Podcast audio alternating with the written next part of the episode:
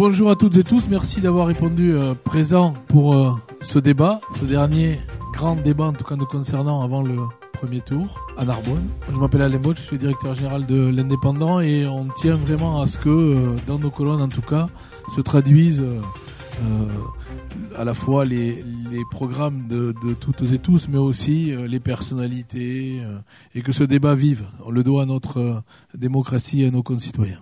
Comment nous allons procéder Tout simplement, nous allons effectuer un tirage au sort pour les prises de parole, lors des prises de parole, des premières prises de parole de chaque thème.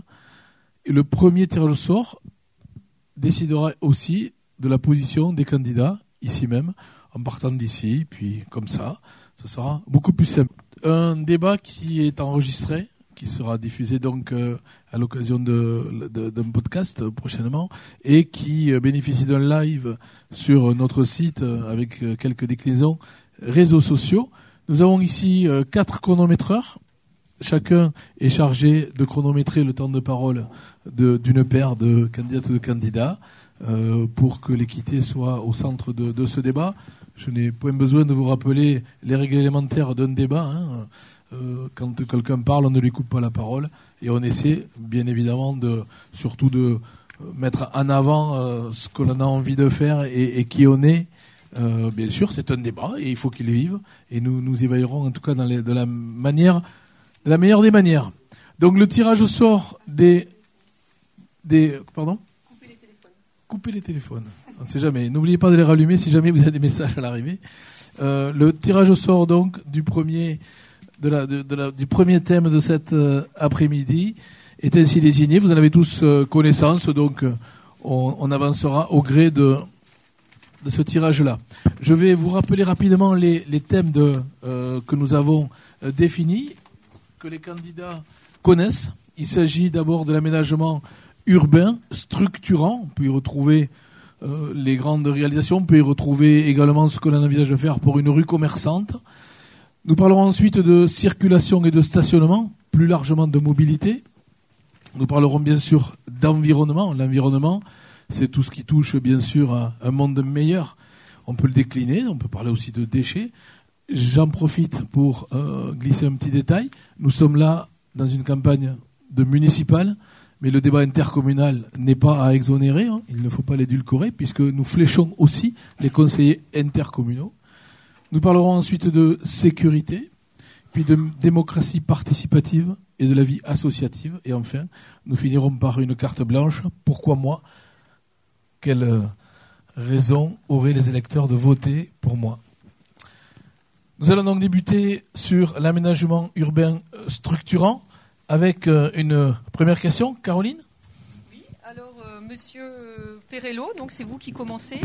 Euh, et c'est la question pour tous les candidats. Qu'est-ce que vous avez prévu comme aménagement phare dans votre programme pour euh, l'avenir de Narbonne? Alors déjà, je voudrais démarrer par euh, le bilan, déjà. Le bilan de PS et Nouveau Narbonne depuis 30 ans sur les aménagements structurants. C'est pas tout à fait la réponse à la question qu'on vous a posée. Effectivement. Par contre, je démarrerai par le bilan pour expliquer ce que Narbonne Uni va faire pour la prochaine mandature. C'est très important parce que quand on parle d'aménagement structurant, on parle aussi de dette actuellement, puisque la ville de Narbonne a 60 millions d'euros de dette, 60 millions d'euros de et aujourd'hui, Narbonne Uni a un programme pour les six prochaines années. Donc on va démarrer déjà par l'ARENA. L'ARENA est une bonne idée en soi, de faire un ARENA à Narbonne pour dynamiser un petit peu l'agglomération et les villages. Néanmoins, ce qu'il aurait fallu faire avant l'ARENA, c'était implanter des entreprises pour créer des emplois.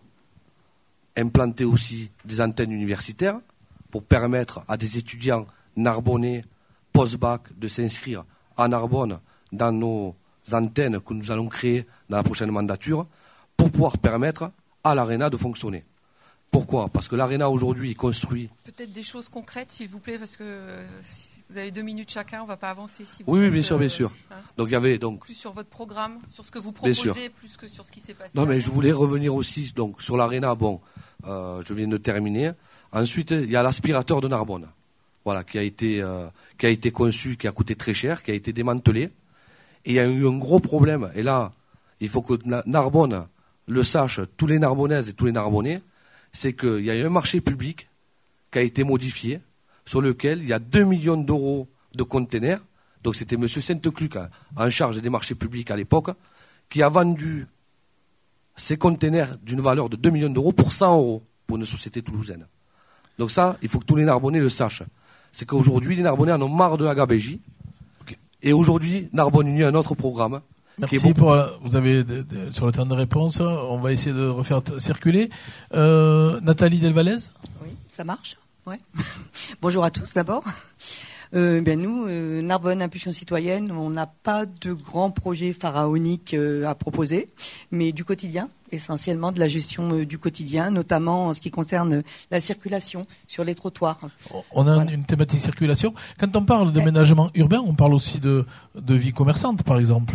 À la vie commerçante, ben, je pense qu'on peut l'inclure aussi euh, dans tout ce qui est transport, gratuité des parkings, pour que les permettre aux gens d'aller euh, en centre-ville de manière gratuite, avec des citadines qui euh, circuleraient de manière plus cohérente et plus importante, en extra-centre et en hypercentre, pour relayer donc euh, les gens vers le centre-ville, tout en les, stationnement, en les stationnant pardon, à l'extérieur, toujours gratuitement, parce que c'est faisable. Ce sont des parkings que vous construiriez à l'extérieur de Oui. la ville ou ça? À l'exemple de celui qui a déjà été construit et qui est fort pratique, à côté de l'espace Liberté. Moi, je me m'y gare souvent et je viens au centre-ville à pied. Et je regrette qu'il n'y ait pas une citadine à cet endroit-là, justement. Parce que les jours de pluie, euh, c'est pas top.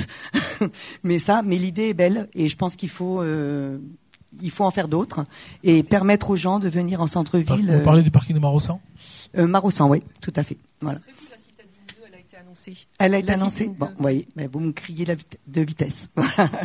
Mais je pense que ça, c'est important de permettre aux gens de venir en centre-ville sans la voiture ou la moto ou le vélo, euh, peu importe, mais qu'ils puissent euh, s'approprier le centre-ville. Ça dynamiserait, je pense, aussi euh, la vie euh, intramuros. Donc, Et ça permettrait les relations Si, humaines. si vous étiez maire, pas de projet structurant au sens que, Pas, que l'on peut entendre de- comme euh, d'extraordinaire. Non, non, non. Du quotidien. du nous, quotidien. Nous, nous sommes des citoyens à part entière et le quotidien nous préoccupe bien plus que le béton et euh, les constructions euh, qui sont pas toujours utiles. David Voilà. Granel Alors je vais peut-être enfin répondre à votre question concernant euh, l'aménagement urbain.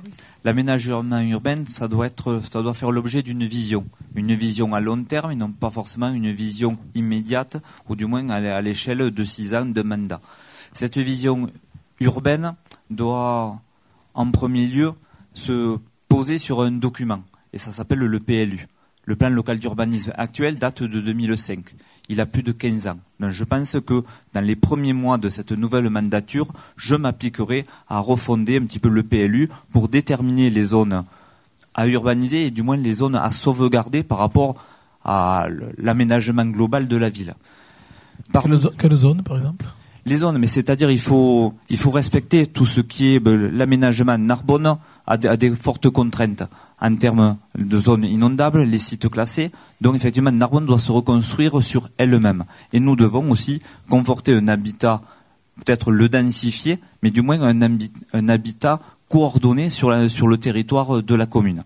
Et aussi, ce, ce PLU doit aussi euh, avoir une vision aussi intercommunale, parce que nous sommes forcément en lien vis-à-vis de, de l'agglomération et des, des communes qui nous entourent. Donc nous devons avoir cette réflexion-là. Alors effectivement, électoralement, ce n'est pas très très parlant, mais c'est la feuille de route que nous mettrons en œuvre. Vous et avez ensuite, un aménagement- structurant aussi de prévu avec le campus. Effectivement, le campus universitaire et professionnel, c'est-à-dire qu'on veut amener de la formation en ville, le tout connecté au parc des sports sur le site de Feu la, polyclinique qui, qui, va disparaître dans les prochains mois et dans les prochaines années pour effectivement structurer ce quartier-là en lien avec le parc des sports et en lien avec le centre-ville. Parce que la cohésion d'ensemble, c'est de relier tous les quartiers relier tous les quartiers et élargir le centre-ville de Narbonne. Le centre-ville de Narbonne doit partir de la gare, doit aller jusqu'à la Révolution, le théâtre et revenir sur Cassaillet et le pont de Carcassonne. D'accord. Et vous, Monsieur Darro, Bonjour à tous, merci de votre invitation. Tout d'abord, nous mettrons en valeur les berges de la Robine et le quai Victor Hugo. On va donc réaménager ce quai Victor Hugo entre le pont de la Liberté et le théâtre musée par une promenade végétalisée et par une mise en valeur des berges de la Robine. Création aussi d'une piste cyclable et d'un espace food truck, donc de restauration rapide. Réaménagement aussi du parking du quai Valière. Nous mettrons également en place une navette fluviale qui sera gratuite pour les Narbonnais entre le musée et les barques. En collaboration aussi avec le Grand Narbonne, mais c'est déjà euh, en cours, euh, Monsieur Mouli l'a mis, mais nous nous engageons aussi à la création d'un crématorium, c'est très important. Vous, vous implanteriez où? Comment? Que vous implanteriez où? Peut-être du, du, côté de du côté de mon plaisir, peut-être. Il y a déjà un projet? Oui. Oui, un projet, tout à fait, absolument, c'est ce que je viens de dire, absolument. Oui, c'est ça, je viens de rendre hommage à Monsieur Mouli pour ce projet. Nous créerons aussi une crèche municipale sur la zone de mon plaisir, ainsi qu'une mairie annexe, où on pourra y avoir une station biométrique. Pour Narbonne-Plage, parce qu'il faut quand même parler de Narbonne-Plage qui est une partie importante, réhabilitation, réhabilitation des terrasses commerciales et du boulevard de la Méditerranée, ainsi que du front de mer, en concertation, et je remercie d'ailleurs euh, euh, mon adjointe euh, Busquets, Marilène Busquets, qui a fait un vrai sondage sur Narbonne-Plage avec les commerçants, avec les commerçants, mise en place de pergolas, structure moderne et uniforme. Rénovation donc de l'avenue des Cigales, entre le pont Saint-Pierre et l'entrée de Narbonne-Plage, avec des trottoirs piétons et des pistes cyclables. Rénovation aussi à Narbonne-Plage de la place de la Méditerranée, comme vous savez qu'elle a été durement touchée à cause des inondations du 15 octobre 2018. Installation d'ondes de bancs, de pergolas, d'espaces de verdure. À ce jour, cette place est inhospitalière. Suppression de la place du boulevard de la Méditerranée. Je pense que vous avez dépassé votre... Allez, Ah, mais allez, je- concluez, concluez. Voilà. Il faut aussi dire que nous allons créer un pôle santé, femmes et enfants, surtout pour les femmes battues. Ça, je pense aussi que c'est que c'est important. Où nous allons faire une, euh, un endroit pour la gynécologie et l'obstétrique. Et je pense aussi que dans les structures, parce que moi je suis bien content qu'on reprenne beaucoup de sujets, mais par exemple on parle jamais de sport. Donc je on va en parler. On va en parler dans- ici, la vie associative. D'accord, parce que aussi, parce que aussi c'est dans l'urbanisme. Donc euh, j'en parlerai à ce moment-là. ce Merci. moment-là. Nicolas Sainte-Cluc. Oui, il y a déjà beaucoup de choses qui ont, été- dites, mais pour Narbonne en commun, il n'y a pas vraiment de projet phare, il y a plusieurs projets en fait structurants. Puisque le, le premier projet structurant, c'est prendre en compte la circulation et par exemple les grands équipements qui sont déjà existants sur le quartier Est. Vous savez que dans le quartier Est, il va par exemple y avoir 900 logements et euh, va se poser une grosse difficulté au niveau du stationnement. C'est pour ça qu'on a prévu, euh, notamment dans notre projet, euh, de créer euh, un parking aérien végétalisé pour euh, résoudre euh, ce problème qui va être euh, de plus en plus important et qui, risque à terme euh, d'entraîner des difficultés, notamment avec l'arrivée aussi du Narbovia, du, fameux musée sur, la romanité.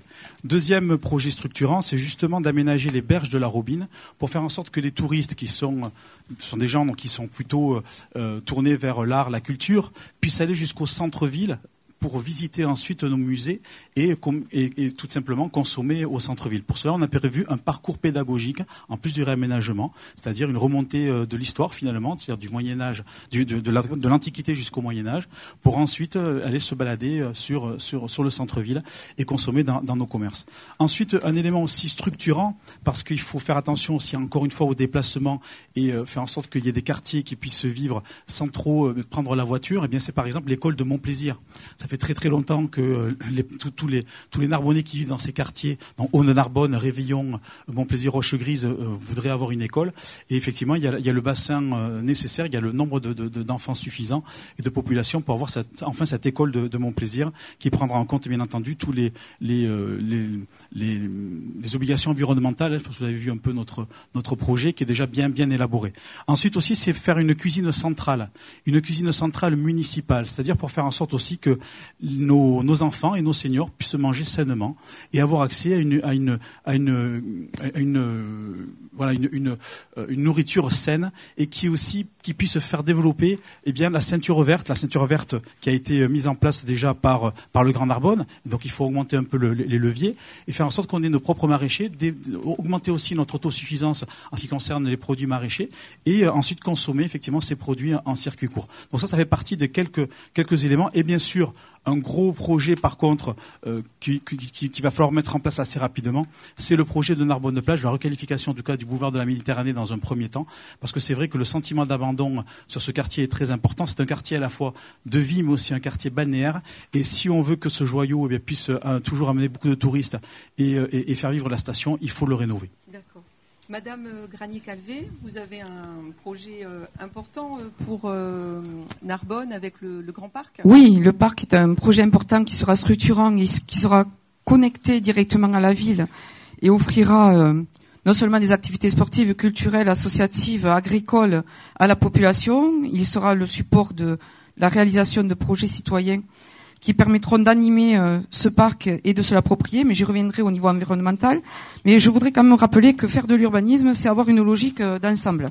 Alors en tant qu'urbaniste, évidemment, j'y suis particulièrement sensible. Il faut définir les enjeux. Le premier enjeu, c'est l'équilibre dans la consommation de l'espace. Donc la solution, c'est qu'il faut euh, consommer moins d'espace, il faut lutter contre l'étalement urbain, et il faut retravailler, se retourner sur le tissu existant sur l'habitat existant. À partir de ces trois axes d'action, on peut définir différentes actions qui euh, structureront le territoire, puisqu'on est dans la partie évidemment aménagement urbain structurant. La première action, c'est agir sur le renouvellement urbain.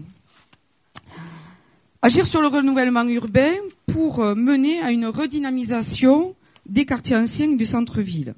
Différentes actions peuvent être menées. Le traitement des façades, il est entamé, il existe, mais il n'est pas assez soutenu par la ville et par l'aglo. Il faut s'appuyer aussi sur les aides à la rénovation des logements pour retravailler le centre-ville. La ville peut se porter acquéreur d'immeubles par la mise en location euh, d'usage euh, commercial et artisanal. Il faut aussi euh, rénover tous les espaces publics, les rendre accessibles, c'est-à-dire améliorer le quotidien. C'est un premier axe d'action sur l'aménagement urbain structurant. Le deuxième, requalifier les zones d'activité existantes réguler l'extension des grandes surfaces et créer des micro-bassins de vie à échelle de quartier. Le troisième grand axe, c'est aménager les grandes portes d'entrée de la ville. Non seulement le boulevard de la Méditerranée de Narbonne-Plage, mais aussi l'avenue de Bordeaux et le pont de Carcassonne, mais également la zone de Saint-Victor et de Saint-Germain, et aménager aussi le giratoire de Saint-Crescent. Enfin, il faut mettre en valeur le patrimoine historique de la ville, mais pour cela, nous avons déjà eu une réunion avec la commission archéologique. Je les remercie de nous avoir invités. Et nous avons largement débattu. La mise en valeur du patrimoine historique peut donner lieu à une mise en valeur du tissu urbain. Merci. Madame Thiva. Oui, bonjour. Alors, pour nous, évidemment, on ne veut plus de grands projets pharaoniques. Euh, on ne peut pas avoir de grands projets pharaoniques quand à côté les trottoirs ils sont bancals, quand il y a des nids de poules dans les rues. Et pour nous, c'est important de commencer par ça, c'est-à-dire de rendre cette ville accueillante. Moi, j'ai eu un, j'ai eu des enfants ici, j'ai poussé des poussettes, c'était impossible sur les trottoirs, c'était dangereux. Et la priorité, ça va être d'aménager cette ville, ou plutôt de la ménager, de faire en sorte qu'elle fonctionne mieux qu'elle ne le fait aujourd'hui. Donc aujourd'hui, vous le savez, il y a différentes parties de Narbonne qui aujourd'hui communiquent pas du tout. Je pense effectivement à Narbonne plage, je pense à la nautique, je pense au Haut Narbonne, qui sont euh, voilà isolés, euh, donc une de nos priorités, ça va être de remettre euh, des connexions entre ces différents quartiers, de le faire avec une boucle de, voies cyclables et piétonnes qui va permettre de remettre en connexion tout ce quartier, tous ces quartiers, et puis enfin de créer une ville entière, complète, avec toutes ses facettes. Avec Narbonne plage, c'est compliqué quand même. Oui, mais il y a des possibilités en, vélo et il y aura évidemment des possibilités en bus. Ça, c'est quelque chose sur lequel on reviendra euh, tout à l'heure. Après, il nous semble très important en fait de prendre conscience de la qualité du patrimoine qu'on a à Narbonne et de la nécessité de rénover le bâti qui existe déjà. Donc pour nous, une des priorités, ça va être aussi de redonner vie et fonctionnalité à des, à des, à des chefs-d'œuvre euh, que nous on a dans notre ville. Je pense notamment au Palais du Travail, qui pourrait retrouver. un projet euh, précis pour le Palais Alors le Palais du Travail, c'est forcément un gros projet, donc c'est quelque chose sur lequel on va aller chercher des fonds européens euh, ou régionaux. Mais c'est un, oui, c'est un bâtiment auquel on tient. Et on pense que c'est important de pouvoir espérer un avenir pour, ce, pour cet ouvrage qui a une histoire et une philosophie incroyable. Voilà. Didier Molly, pour conclure ce premier tour, qui n'est que le premier. Que le premier tour. Le Nouveau-Narbonne a constaté que la ville était très bien équipée en ce qui concerne les espaces verts aux alentours, euh, même à Narbonne-Plage. Euh, Nouveau-Narbonne a, constaté qu'il y a beaucoup de squares, euh, de jardins publics, d'espaces verts dans les différents quartiers, mais il faut faire entrer la nature en ville et irriguer la ville avec cette nature. Il faut partir de Moulin du Gois, aller jusqu'au Narbovia et euh, dans chaque placette enlever tout ce qui est euh, béton et euh, ciment et goudron et le remplacer par cette nature auquel les Narbonnais sont attachés comme la plupart des Français aujourd'hui. C'est ça, le projet d'aménagement structurant urbain, faire entrer la nature en ville. On ne peut pas aujourd'hui euh, concevoir, des résidences ou des lotissements sans euh, prévoir un lieu commun où la diversité se fera. C'est euh, imposer à l'ensemble des promoteurs, des constructeurs et même des particuliers de mettre un espace autour des réalisations qu'ils feront. Vous l'inscrirez dans le cahier des charges des, euh, Il faut que euh, le plus soit révisé, euh, refait, refondu, et que l'on incorpore dans ce plus cette nature au cœur de ce plus. C'est euh, indispensable euh, en raison aujourd'hui des problèmes climatiques hein, et de la chaleur que nous avons l'été, de la sécheresse que nous avons l'été. Et c'est en même temps euh, amener nos plantes méditerranéennes au cœur de la ville sans avoir besoin d'arroser systématiquement. Il faut poursuivre la politique que nous avons entreprise pendant six ans sur l'économie de l'eau, l'économie de l'énergie en général, puisque nous avons également mis des lampadaires intelligents avec des capteurs pour euh, augmenter ou diminuer euh, la lumière en fonction de la fréquentation. Il n'y a pas dans le programme de Nouveau Narbonne de réalisation urbanistique propre. Il faut se contenter de ce qu'il y a et l'aménager et le refaire. D'accord. Merci pour euh, ce premier tour qui va lancer euh, le débat. Alors, euh, on va rentrer dans. Je souhaiterais tout d'abord euh, demander le même temps de parole Le- que alors, tous les je vous rassure, je vous rassure, tout le monde plaît. aura le même temps de Non, parole. Je n'ai pas pu exposer malheureusement. Non, mais vous n'avez pas pu parce que vous n'avez pas entendu, mais vous pouvez le faire. Je vous écoute. D'accord. Donc euh, Narbonne Uni, pour cette mandature, n'aura pas de projet pharaonique. Il est vrai qu'il est très important de créer un crématorium sur Narbonne. Il y a eu un blocage pendant six ans entre le Parti socialiste à l'aglo et Nouveau Narbonne à la mairie qui n'a pas permis la création de ce crématorium. Donc il faudrait déjà, comme tous les candidats, je pense, sont d'accord aujourd'hui, la nécessité de créer un crématorium pour éviter que les habitants se rendent à Carcassonne. Deuxièmement, Narbonne Uni a décidé de faire des spectacles médiévaux euh, qui vont être conçus euh, sur les quatre axes autour du centre-ville. On est hors pour sujet, attirer- là. Je crois que, je Non, crois non, que mais c'est globalement, ce sont des- globalement, attendez, euh, attendez, attendez. Ce sont des, ce sont des, re- des petites reconstitutions. Donc ça rentre quand même dans le, sch- non mais ça rentre dans le schéma de l'aménagement urbain quand on fait des reconstitutions. Voilà, pour attirer 500 000, pour attirer 500 000 touristes par an. Et ensuite, pour permettre, pour permettre une meilleure À toute fin, circulation. rappelle Chacun que a son- l'État dit qu'il y a 1 300 000 visiteurs à Narbonne. En amener 500 000, euh, c'est pas mal. Mais, mais, non mais ça serait bien, ce serait bien. 100 000, Ce c'était serait il y a bien. 20 ans. Voilà, il faudrait avoir Non, non, bon chiffre. ce serait bien, ce serait bien. Il y a des communes pour est- il y a beaucoup de- excusez-moi, on n'est pas sur le dernière- thème de la circulation et du stationnement, Non, bien évidemment, nous voulons, eh, nous On voulons sur l'aménagement urbain. Alors, Eh, aménagement urbain, mais ça fait partie- de l'aménagement urbain. Quand on fait de la reconstitution, Nous sommes dans un débat et la parole a le droit de circuler.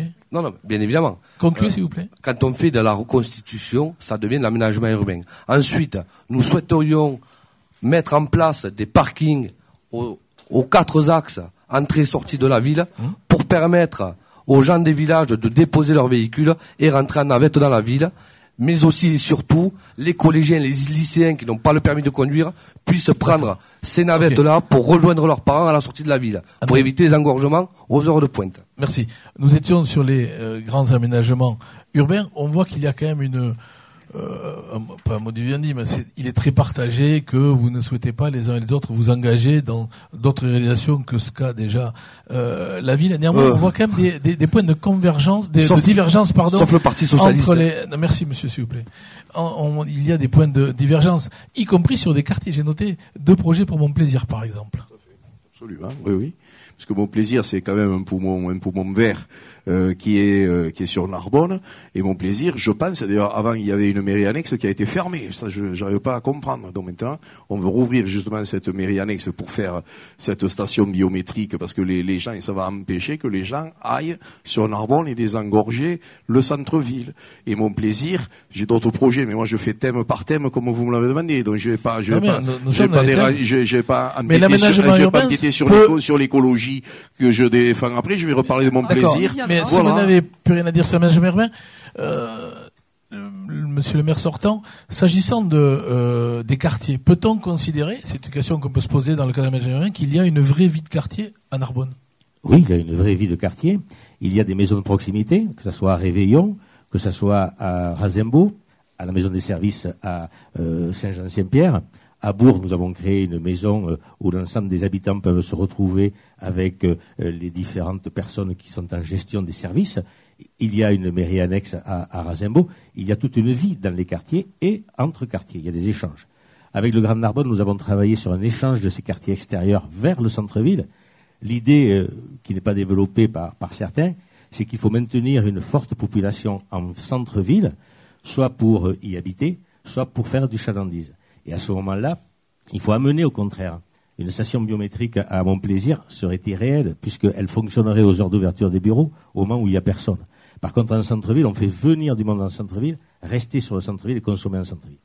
100% des habitants de mon plaisir ont du travail. Je suis content de l'apprendre et eux aussi. L'urbaniste que vous êtes, madame, partage ce point de vue, le complète? Une vie de quartier, c'est un mini bassin de vie. Donc ça veut dire qu'il y a évidemment des services publics, mais il faut aussi ne pas couper ces quartiers du centre-ville et des équipements structurants qui sont sur le territoire de la Narbonnaise. Je pense aux équipements structurants culturels, sportifs, les euh, lycées, les collèges, euh, les écoles. Donc créer un bassin de vie, c'est non seulement créer une activité au sein du quartier, créer du lien social, créer et maintenir les services publics. On a prévu euh, la création d'une maison de la tranquillité publique, c'est pour cela, mais c'est aussi relier les quartiers entre eux et les relier au centre-ville.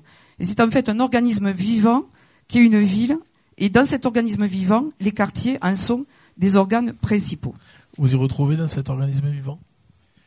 Euh, je pense qu'il y a beaucoup de choses à faire pour que justement ça soit bien plus vivant. Euh, je pense qu'il y a beaucoup de quartiers qui ont été dévitalisés. Euh, on, on, le voit bien. Hein, Lesquels? oh, bah, Le quartier, euh, bah, le quartier de Montplaisir. Oui, le quartier de, de, Mont, de Montplaisir. Mais au Réveillon, il y a une, il y a une, par exemple, une maison qui a été ouverte, donc euh, une extension pour essayer effectivement de, de, de créer du lien. Ça, ça, a été un échec parce qu'il y a beaucoup de choses à, à, à remettre en place. C'est-à-dire que quand on voit les quartiers, les lotissements qui ont été faits, il y, a, il, y a, il y a un manque d'espace aussi commun. C'est-à-dire qu'aujourd'hui, quand il y a des lotissements, vous avez juste des constructions, très peu d'ailleurs de, de verdure et pas d'espace commun où on peut partager, se rencontrer. Donc tout ça est, à, revoir. Quand on dit effectivement qu'il faut revoir le PLU ou même, même un PLU au niveau du, Grand Narbonne, de l'ensemble de la communauté d'agglomération, oui, il y a beaucoup de travail pour faire en sorte effectivement que les gens se reparlent. Voir aussi, euh, sanctionner aussi la hauteur des murs, aussi revoir aussi tout ce qui est hauteur des murs, etc.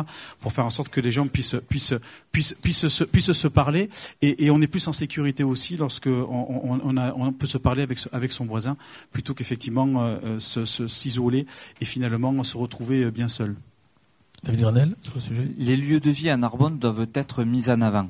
Un lieu de vie, c'est un lieu de rencontre, un lieu d'échange. C'est une association, c'est une école où les, les parents d'élèves se rencontrent à, à 4h30 ou à 18h, peu importe. Un lieu de vie, c'est aussi c'est un petit centre commercial, un centre commercial de quartier où les gens se rencontrent, où on connaît son voisin. C'est ça. Mais ça aussi, là aussi, ça fait partie aussi de la tranquillité publique. C'est ça. Les gens doivent se, se connaître. Les gens doivent communiquer entre quartiers. Il est inadmissible que certains quartiers soient coupés d'un Narbonne. Le, le, drame du pont de Carcassonne, c'était c'est ça. Ça a créé une barrière pendant X mois, voire X années. Vous proposez quoi? Il faut, il, faut, il faut mettre du lien. Il faut donner de la vie dans chaque il va quartier. le réparer, le pont de Carcassonne. Mais oui, il faudra le réparer. Mais il faudra le réparer ensemble. La ville, l'agglo, l'État doit, doit être Non, partie c'est que la prenante. ville qui doit le faire, puisque l'État a conféré le pont à la ville, et ça ne se fait pas avec la que pour les aménagements Mais- extérieurs. Mais le pont, c'est la ville. Mais je sais bien que, que c'est la ville. Mais- Nicolas nous devons- une question sur l'argent. Mais nous devons mettre tout le monde autour de la table pour savoir, pour, pour mettre les travaux et en lien avec les commerçants et les habitants qui sont les premiers impactés. Excusez-moi, je vous coupe, mais là, euh, j'ai l'impression qu'on se perd un petit peu quand même. hein. Non, on était parti sur l'aménagement urbain structurant. La vie des quartiers fait de- partie de l'aménagement de urbain. multiples, de multiples sujets. Donc, on a sectorisé, hein, puisqu'on nous a donné. euh, Bien sûr, mais la vie des quartiers fait partie de l'aménagement Donc, urbain. on a rédigé en fonction, donc ça serait bien qu'on puisse, euh, voilà. On vous écoute sur la vie des quartiers. recentrer débat, ce n'est pas que de la La vie des de quartiers, ben, on arrive sur le milieu associatif. Donc Non, non, non, non, la vie des quartiers euh, en termes d'aménagement urbain. D'aménagement urbain. Ah oui, non, mais là, on est sur l'associatif, donc on n'est plus Ah, sur l'urbain. Non, non, non, nous n'étions pas sur l'associatif. Bon, Tout à l'heure, vous m'avez aiguillé autrement, mais j'aurais dit la même chose que ce que Viviane a dit tout à l'heure concernant les trottoirs. J'étais partie là-dessus. C'est l'aménagement l'aménagement, c'est du structurant. C'est refaire les trottoirs justement parce que le goudron a été refait avant les municipales, mais ça n'a pas été élargi, à part pour le quartier de Bourg. Là, on ne peut pas. si on élargit le goudron, on réduit le trottoir. Les trottoirs. enfin bon, ça a été refait, hein, de, le quartier de Bourg. Et donc, bien sûr, maintenant, c'est circulable pour les fauteuils roulants, les poussettes euh, et autres engins motorisés pour les personnes handicapées.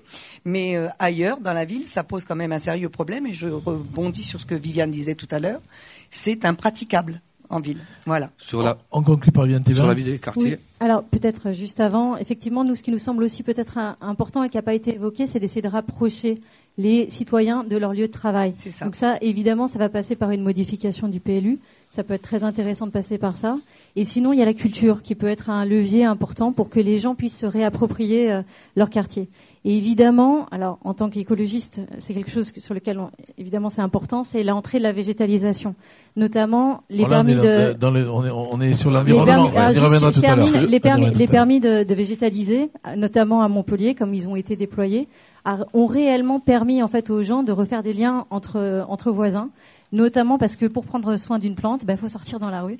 Et en sortant dans la rue, il y a réellement des, des connexions qui se font. Et donc ça, ça peut être un levier très simple, mais très efficace pour ramener aussi un peu de vie de quartier. Alors, vous nous avez Avec- tous tendu, avec notamment mes M. équipes, Perello, une, une, une, avec- une perche pour enchaîner sur le, le, non, mais le- avec le mes second. équipes, avec mes équipes sur la vie des quartiers, justement, il faut que le maire, vraiment, prenne ses responsabilités envers les commerçants. Il faut être beaucoup plus ferme que ce qu'on l'on a été jusqu'à présent, que ce soit PS ou Nouveau Narbonne. D'accord. Il faut pouvoir, non, il faut pouvoir choisir les commerçants que l'on va avoir dans nos rues et dans nos quartiers. C'est quand même un Ça, autre ça, débat. prérogative. C'est quand même une autre, une autre manière de faire. Démocratie et république, non Euh, Non, non, mais non. Mais c'est la prérogative du maire Non, de mais vous refaire les avez- parcours. vous avez- Non, mais de refaire les parcours commerçants pour permettre aux habitants de descendre de chez eux, de trouver un boucher, un boulanger, voilà, de trouver un primeur. Ne non, mais pas refaire le temps. parcours. Ouais, bien sûr. Restez sur, le, bien sur le, le station. Le, par rapport à la thématique, vous avez tous évoqué, et c'est tout tracé pour euh, annoncer le, le second thème, vous avez beaucoup parlé de mobilité. Euh, vous avez déjà entendu parler de goudron, de trottoirs, de relier les gens les uns aux autres, de relier les quartiers au centre-ville, qui pose inévitablement le problème de la mobilité avec euh, ses composantes, le stationnement, la circulation, euh, peut-être d'autres manières de se euh, déplacer. David Grenel ah Non, attendez, alors et hop, hop, hop, attention. Euh... Monsieur Perrello. Sur les déplacements. Alors attention, Euh, les, chaque séquence fait 20 minutes, on a deux heures, hein, donc voilà, c'est pour vous donner une idée. On est sur deux minutes, un premier tour de, de table, et puis un, un second de, de deux minutes pour euh, histoire de, de débattre. Deux minutes. Donc, pour le stationnement Et la circulation. et la circulation, donc on va commencer par le stationnement. Le stationnement en Narbonne, le système actuel va être purement et simplement annulé. Voilà. Parce que aujourd'hui, ce sont les, les, Vous les, posez les- quoi les personnes pénalisées payent une fortune en centre-ville pour se garer. Les habitants, les commerçants gratuité, et les clients. Non, nous, allu- nous annulons le système actuel et nous allons mettre en place euh, le stationnement payant pour toute la ville de Narbonne, mais pour 10 centimes d'euros par jour. Ce qui représente 3 euros par mois. Voilà, pour chaque habitant. Cela permettra aux habitants du centre-ville de souffler, parce que financièrement, ils sont complètement asphyxi- asphyxiés.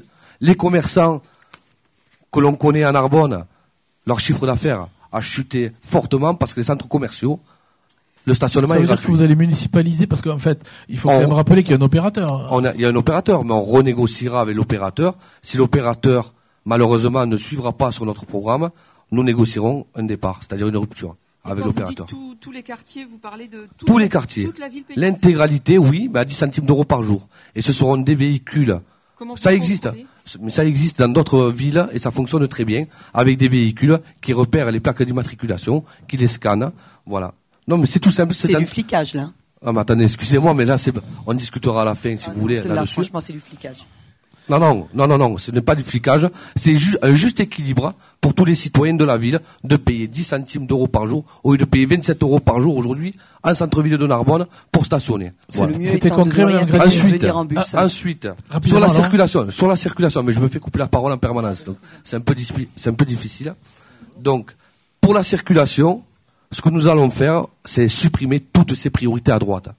C'est très accidentogène sur la ville. C'est Il faut absolument supprimer les hein. priorités à droite. Non, mais il faut supprimer les priorités à droite Et vous pourrez les remplacer par quoi? Par des stops, tout simplement, par des stops, ou par des céder le passage. Mais il faut absolument, absolument supprimer. C'est très accidentogène. Beaucoup d'associations en Narbonne se plaignent d'accidents, notamment les motards qui se plaignent. Voilà. Et ensuite, sur cette circulation, il va falloir refaire les routes.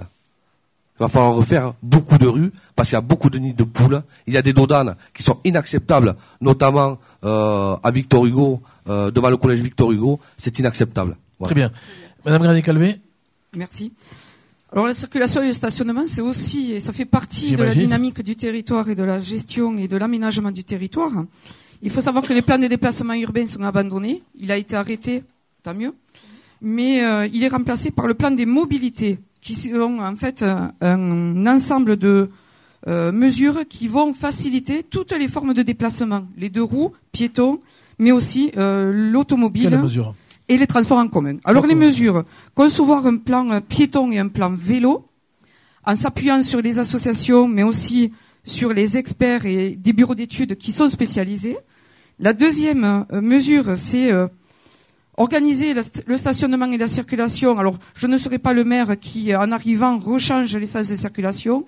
Il y a une logique euh, dans la circulation en ville. Cette logique urbaine, il faut euh, la remettre en valeur, notamment réguler la vitesse et la mettre à 30 km heure en centre-ville et aussi réguler les transports de marchandises en centre-ville qui sont très gênants pour les habitants. Ils nous ont indiqué que le stationnement des euh, camions sont très gênants et euh, très pénalisants pour les activités commerciales ou pour les déplacements. Le deuxième point, c'est agir sur les transports en commun. Et là, il faut savoir que c'est une compétence de l'agglo, mais aussi une compétence de la région. Et nous travaillerons avec l'agglomération et avec la région. Alors, j'entends parler de gratuité des transports en commun. Gratuité des transports en commun qui Vous êtes la pousse- première à en parler, là. hein ah, on est dans le thème de circulation-stationnement. Donc les transports en commun, euh, on en a déjà parlé euh, précédemment. Les transports en commun font l'objet d'une tarification. Faut-il mettre euh, la gratuité, installer la gratuité en Narbonne?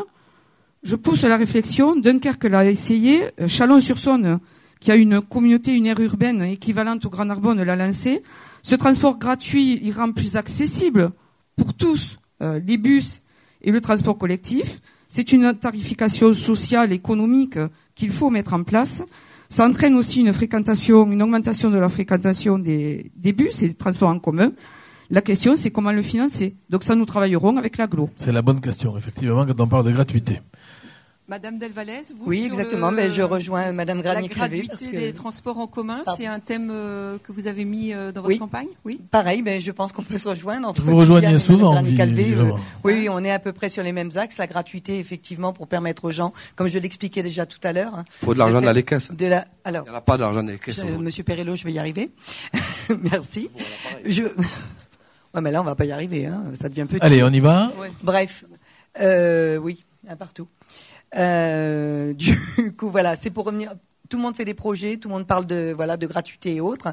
Peut-être qu'on devrait déjà commencer par un audit des finances de la mairie pour savoir où on va directement, faire une corrélation avec le rapport de la Cour des comptes ensuite et voir ce qu'on peut dégager comme somme et pour quel, quel projet et quelle urgence en matière de, de quotidien.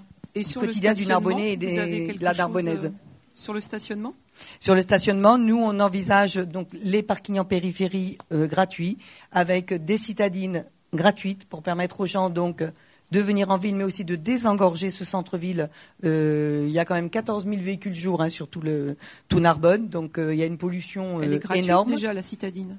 Pardon, oui, Elle est gratuite déjà la citadine. Elle est déjà gra- gratuite, mais nous, on aimerait déjà la, l'augmenter sur l'hypercentre et l'extracentre. Voilà, en faire deux, deux rondes, si je puis m'exprimer ainsi. C'est Voilà. ce qui est Qu'elle- prévu. Il y a une deuxième citadine. Ah ben c'est parfait, ben, Voilà. voyez, on est déjà, on est dans le même. euh, Ouais. Voilà. Après, bon, euh, toujours développer euh, le déplacement à vélo, ça c'est une évidence. hein. Refaire des pistes cyclables. Et je, tout à l'heure, voilà, j'ai loupé le coche, mais le long de la Robine, c'est pareil. On a aussi un projet à soumettre. Voilà, qui peut être discuté. Et puis les bus, oui, effectivement, ben, c'est en accord avec l'aglo, donc euh, il faudra euh, se mettre autour d'une table et discuter de la possibilité, de la faisabilité d'une gratuité. D'accord. Monsieur Mouly? Ben, Le stationnement aujourd'hui répond aux, aux demandes qui ont été effectuées par euh, l'ensemble de la population de Narbonne, commerçants compris, euh, et, les différents euh, corps euh, qui en ont besoin, que ce soit l'hôpital, les policiers ou autres. Donc le revoir euh, ne serait pas aujourd'hui un avantage pour la commune. On a vu l'expérience pendant le mois de décembre 2017 où il y a eu euh, aucune communication possible entre euh, les habitants, les chalands et les commerçants. Et au contraire, l'ensemble des commerçants demandent à ce que ce stationnement soit peut-être augmenté pour qu'il y ait un turnover un peu plus important. Hormis le, stationnement, la circulation, il faut qu'effectivement le centre-ville soit à 30 à l'heure et que l'ensemble des boulevards périphériques soient à cette vitesse-là, avec des ralentisseurs. Le ressenti aujourd'hui de la population, c'est l'excès de vitesse. Et ce ressenti est au quotidien dans quelques quartiers que ce soit ou quelques rues que ce soit. Je vais prendre euh, l'avenue Jean Cap qui part de la route de l'Armisson et qui va jusqu'à la polyclinique actuelle. Cette rue est très fréquentée, soit par les bus des transports en commun, soit par euh, euh, différentes écoles ou usagers. Les habitants demandent un stationnement latéral qui n'existe pas et demandent un sens unique. C'est envisageable, c'est étudiable, c'est difficilement réalisable parce qu'il faut un autre sens unique pour désenclaver les deux pôles que sont la route de l'Armissan et la polyclinique, mais ça peut se travailler. Et c'est justement ce ressenti de vitesse, quel que soit le quartier, qu'il faut arriver à diminuer, soit avec des ralentisseurs, soit avec euh, des euh, coussins berlinois, comme cela s'appelle.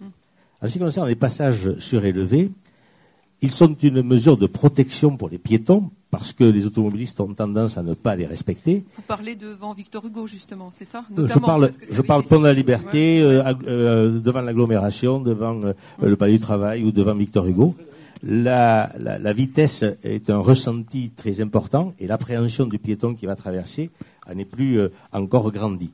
Donc euh, il faut trouver des moyens de freiner cette circulation.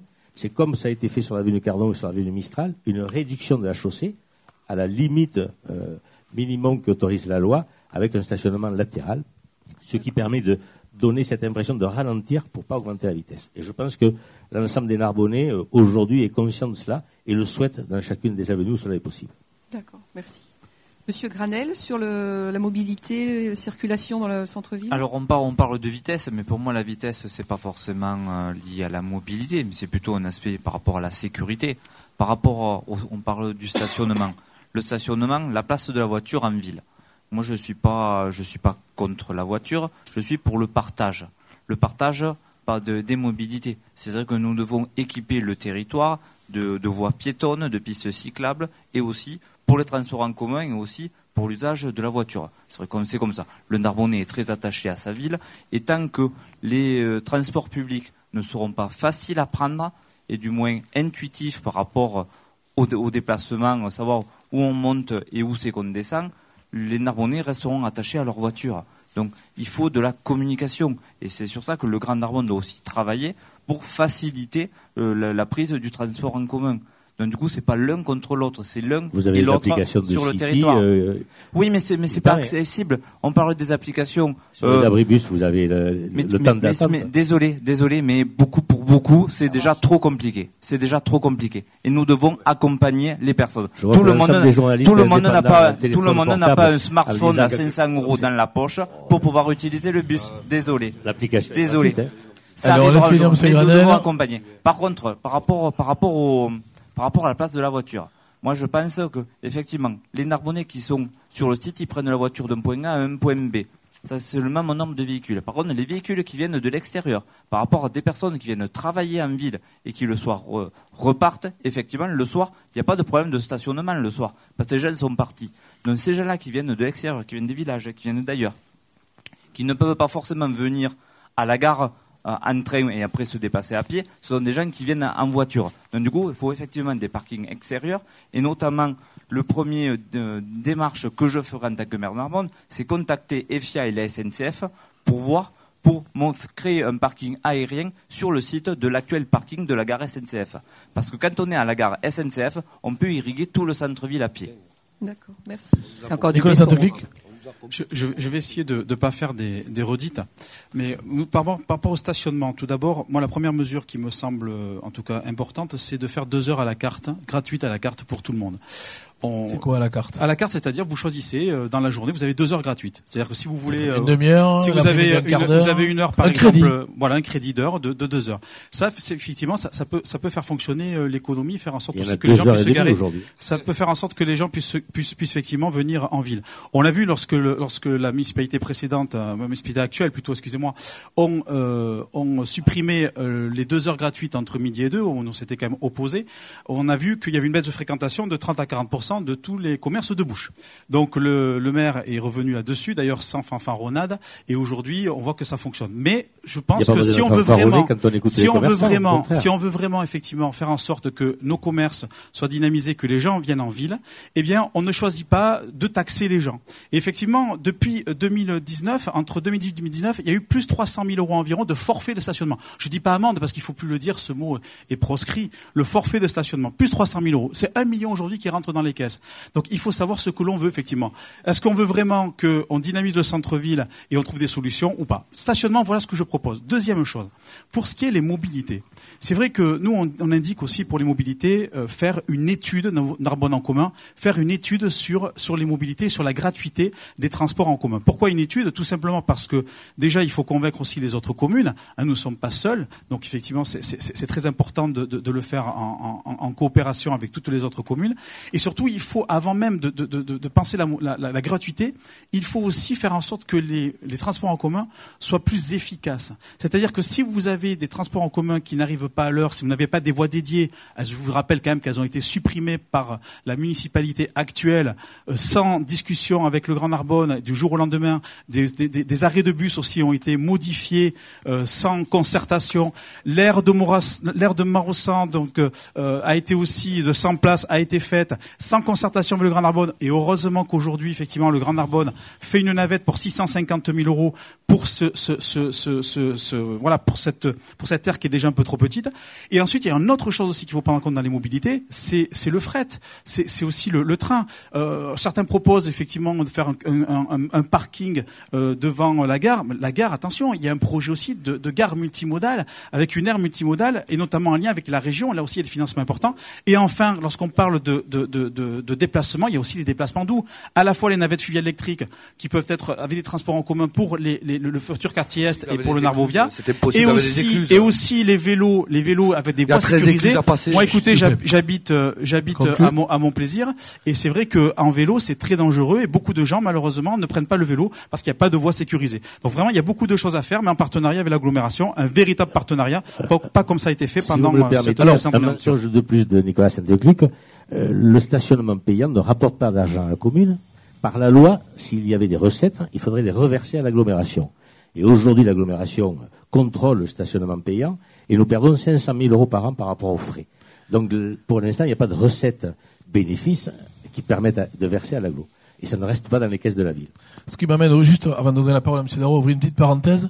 Nous opérerons après ce débat, parce que c'est ainsi que euh, il en est aujourd'hui, euh, un petit fact-checking, c'est-à-dire nous allons rechecker, euh, revisiter, pour le dire en français, euh, tous les chiffres, tous les propos qui sont tenus et qui ont fait un petit peu polémique, pour dire eh bien, qu'il y avait raison, qu'il s'est un peu trompé, etc. etc. Jean-François Darro. Oui, eh bien, donc euh, je remercie euh, Monsieur le maire, puisque nous, notre, euh, notre, notre proposition phare, c'est justement de faire le stationnement gratuit pour tous les Narbonnais et toutes les Narbonnaises sur Narbonne. Toutes les personnes qui paient une taxe foncière, une taxe d'habitation, bénéficieront du stationnement gratuit, ainsi que les gens qui viennent travailler sur Narbonne, c'est-à-dire les policiers, les infirmières, le personnel hospitalier, etc. Tous les gens qui travaillent dans les commerces. Et dès que je dis ça, je pense qu'il y a, quand on fait le marché, il y a beaucoup de gens qui sont très intéressés par cette proposition. C'est vrai que comme on dit ça, on vous demande toujours, mais comment vous allez financer la gratuité? Eh bien, ils viennent de vous dire, monsieur le maire, nous créerons ensuite de nouvelles places de parking. Il nous l'a dit comment, pardon? Et il vous a dit qu'il n'y avait aucune recette de la mairie. Vous voyez que c'est... voilà. Nous créerons de nouvelles places de... Je, je vais vous expliquer ensuite. Je vais vous donner des chiffres et après vous, vous, pourrez, vous pourrez les vérifier.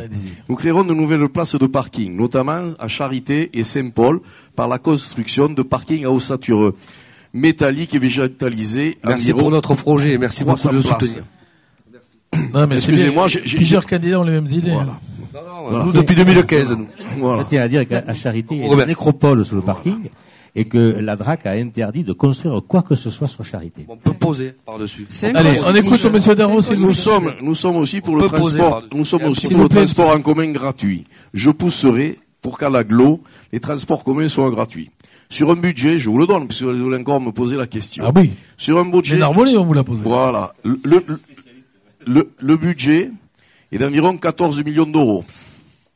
Les recettes de billetterie représentent environ 10%, c'est-à-dire 1,3 million. Je pense que ça peut facilement se, se souvenir quand on voit qu'on fait une arena à 24 millions. Là, on est à 1 million 3. D'accord? Voilà. 30 ou C'est 24, une méthode. C'est une méthode financièrement viable.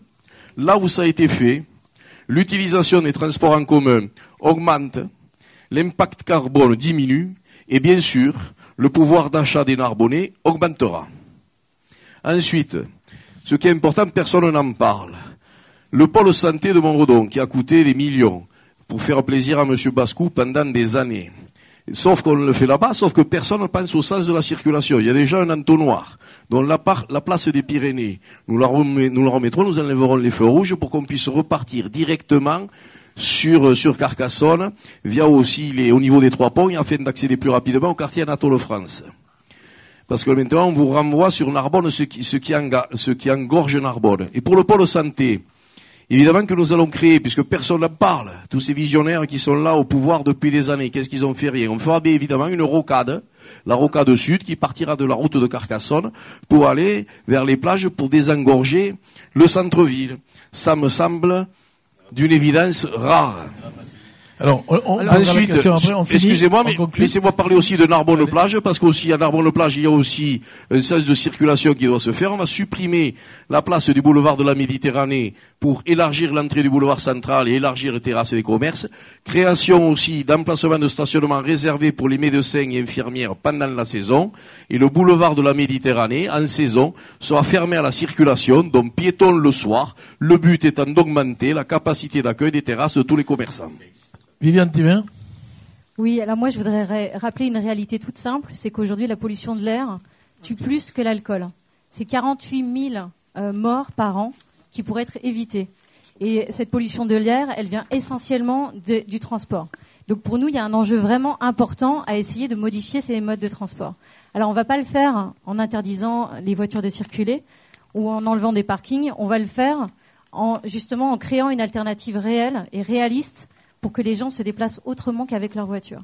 Donc on a beaucoup parlé du, du bus gratuit, mais en fait dans les, dans les villes comme à Dunkerque où ça a fonctionné, ils ont commencé par essayer de modifier complètement ce, ce réseau de bus. Donc ça veut dire créer des, des bus qui se déplacent, qui sont fréquents, toutes les 10 minutes, 15 minutes, des arrêts qui sont situés à moins de 300 mètres des, euh, des logements des Narbonnais, enfin en tout cas des, des personnes de Dunkerque à Dunkerque.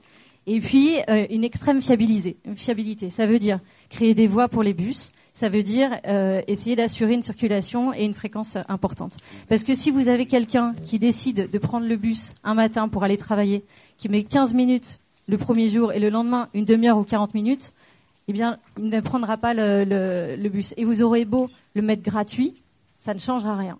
Donc cette question de la fiabilité, est super importante. Et si jamais on veut que les gens arrêtent de prendre des voitures, il faut simplement leur proposer une alternative fiable, c'est-à-dire revoir tout le réseau, euh, le réseau de transport euh, à Narbonne. Ce que vous feriez Voilà. si vous étiez maire. C'est ce que je ferais si jamais, je- enfin quand je serai maire. et en fait, ça aura un impact direct sur la santé des Narbonnais et ça aura un impact direct sur le pou- leur pouvoir économique. Et ça, c'est vraiment extrêmement important. Vous voulez réagir, je crois. Oui, par rapport à la cohérence La- des bus, la cohérence, justement, parce que voilà, je suis euh, régulièrement concernée, donc on n'est pas là pour parler de soi, mais étant excentré, hein, voilà. Donc euh, rue Saint-Hippolyte et euh, de ce côté-là, euh, régulièrement, le bus ne passe pas à l'heure, hein, ou alors nous passe devant le nez à une minute près et on nous fait comme ça. Et donc je recours et je retourne chercher ma voiture. voilà. Donc bilan. Zéro. Donc ça, il faut vraiment faire une, cohé- une cohérence, une cohésion avec les transports, effectivement, pour éviter que les gens euh, soient obligés de prendre leur voiture pour venir en centre-ville. Ça, c'est une évidence. Et la gratuité, bah, c'est un plus. Tout comme le vélo, il faut absolument organiser euh, des voies cyclables sécurisées pour que tout le monde puisse circuler selon son désir. Voilà.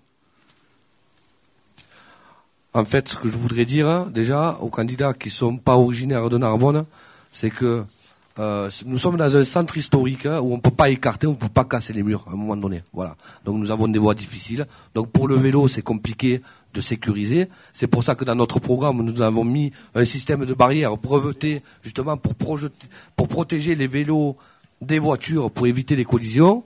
Deuxièmement, sur les navettes gratuites, effectivement, il faut mettre plus de navettes gratuites. Il faut pouvoir permettre aux pauvres personnes qui se retrouvent dans des, dans des logements sociaux, à mon plaisir, qui doivent prendre quatre bus pour aller à Pôle emploi. Effectivement, ça pose un problème déjà de stratégie.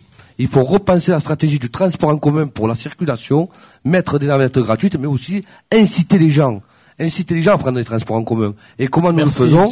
Excusez-moi, nous le faisons avec une petite incitation fiscale sur les impôts locaux. Ah, à partir de mise, l'information. à partir de 1000 trajets effectués, on a une petite réduction. C'est de l'incitation. Voilà, il faut inciter les gens à prendre des transports en commun.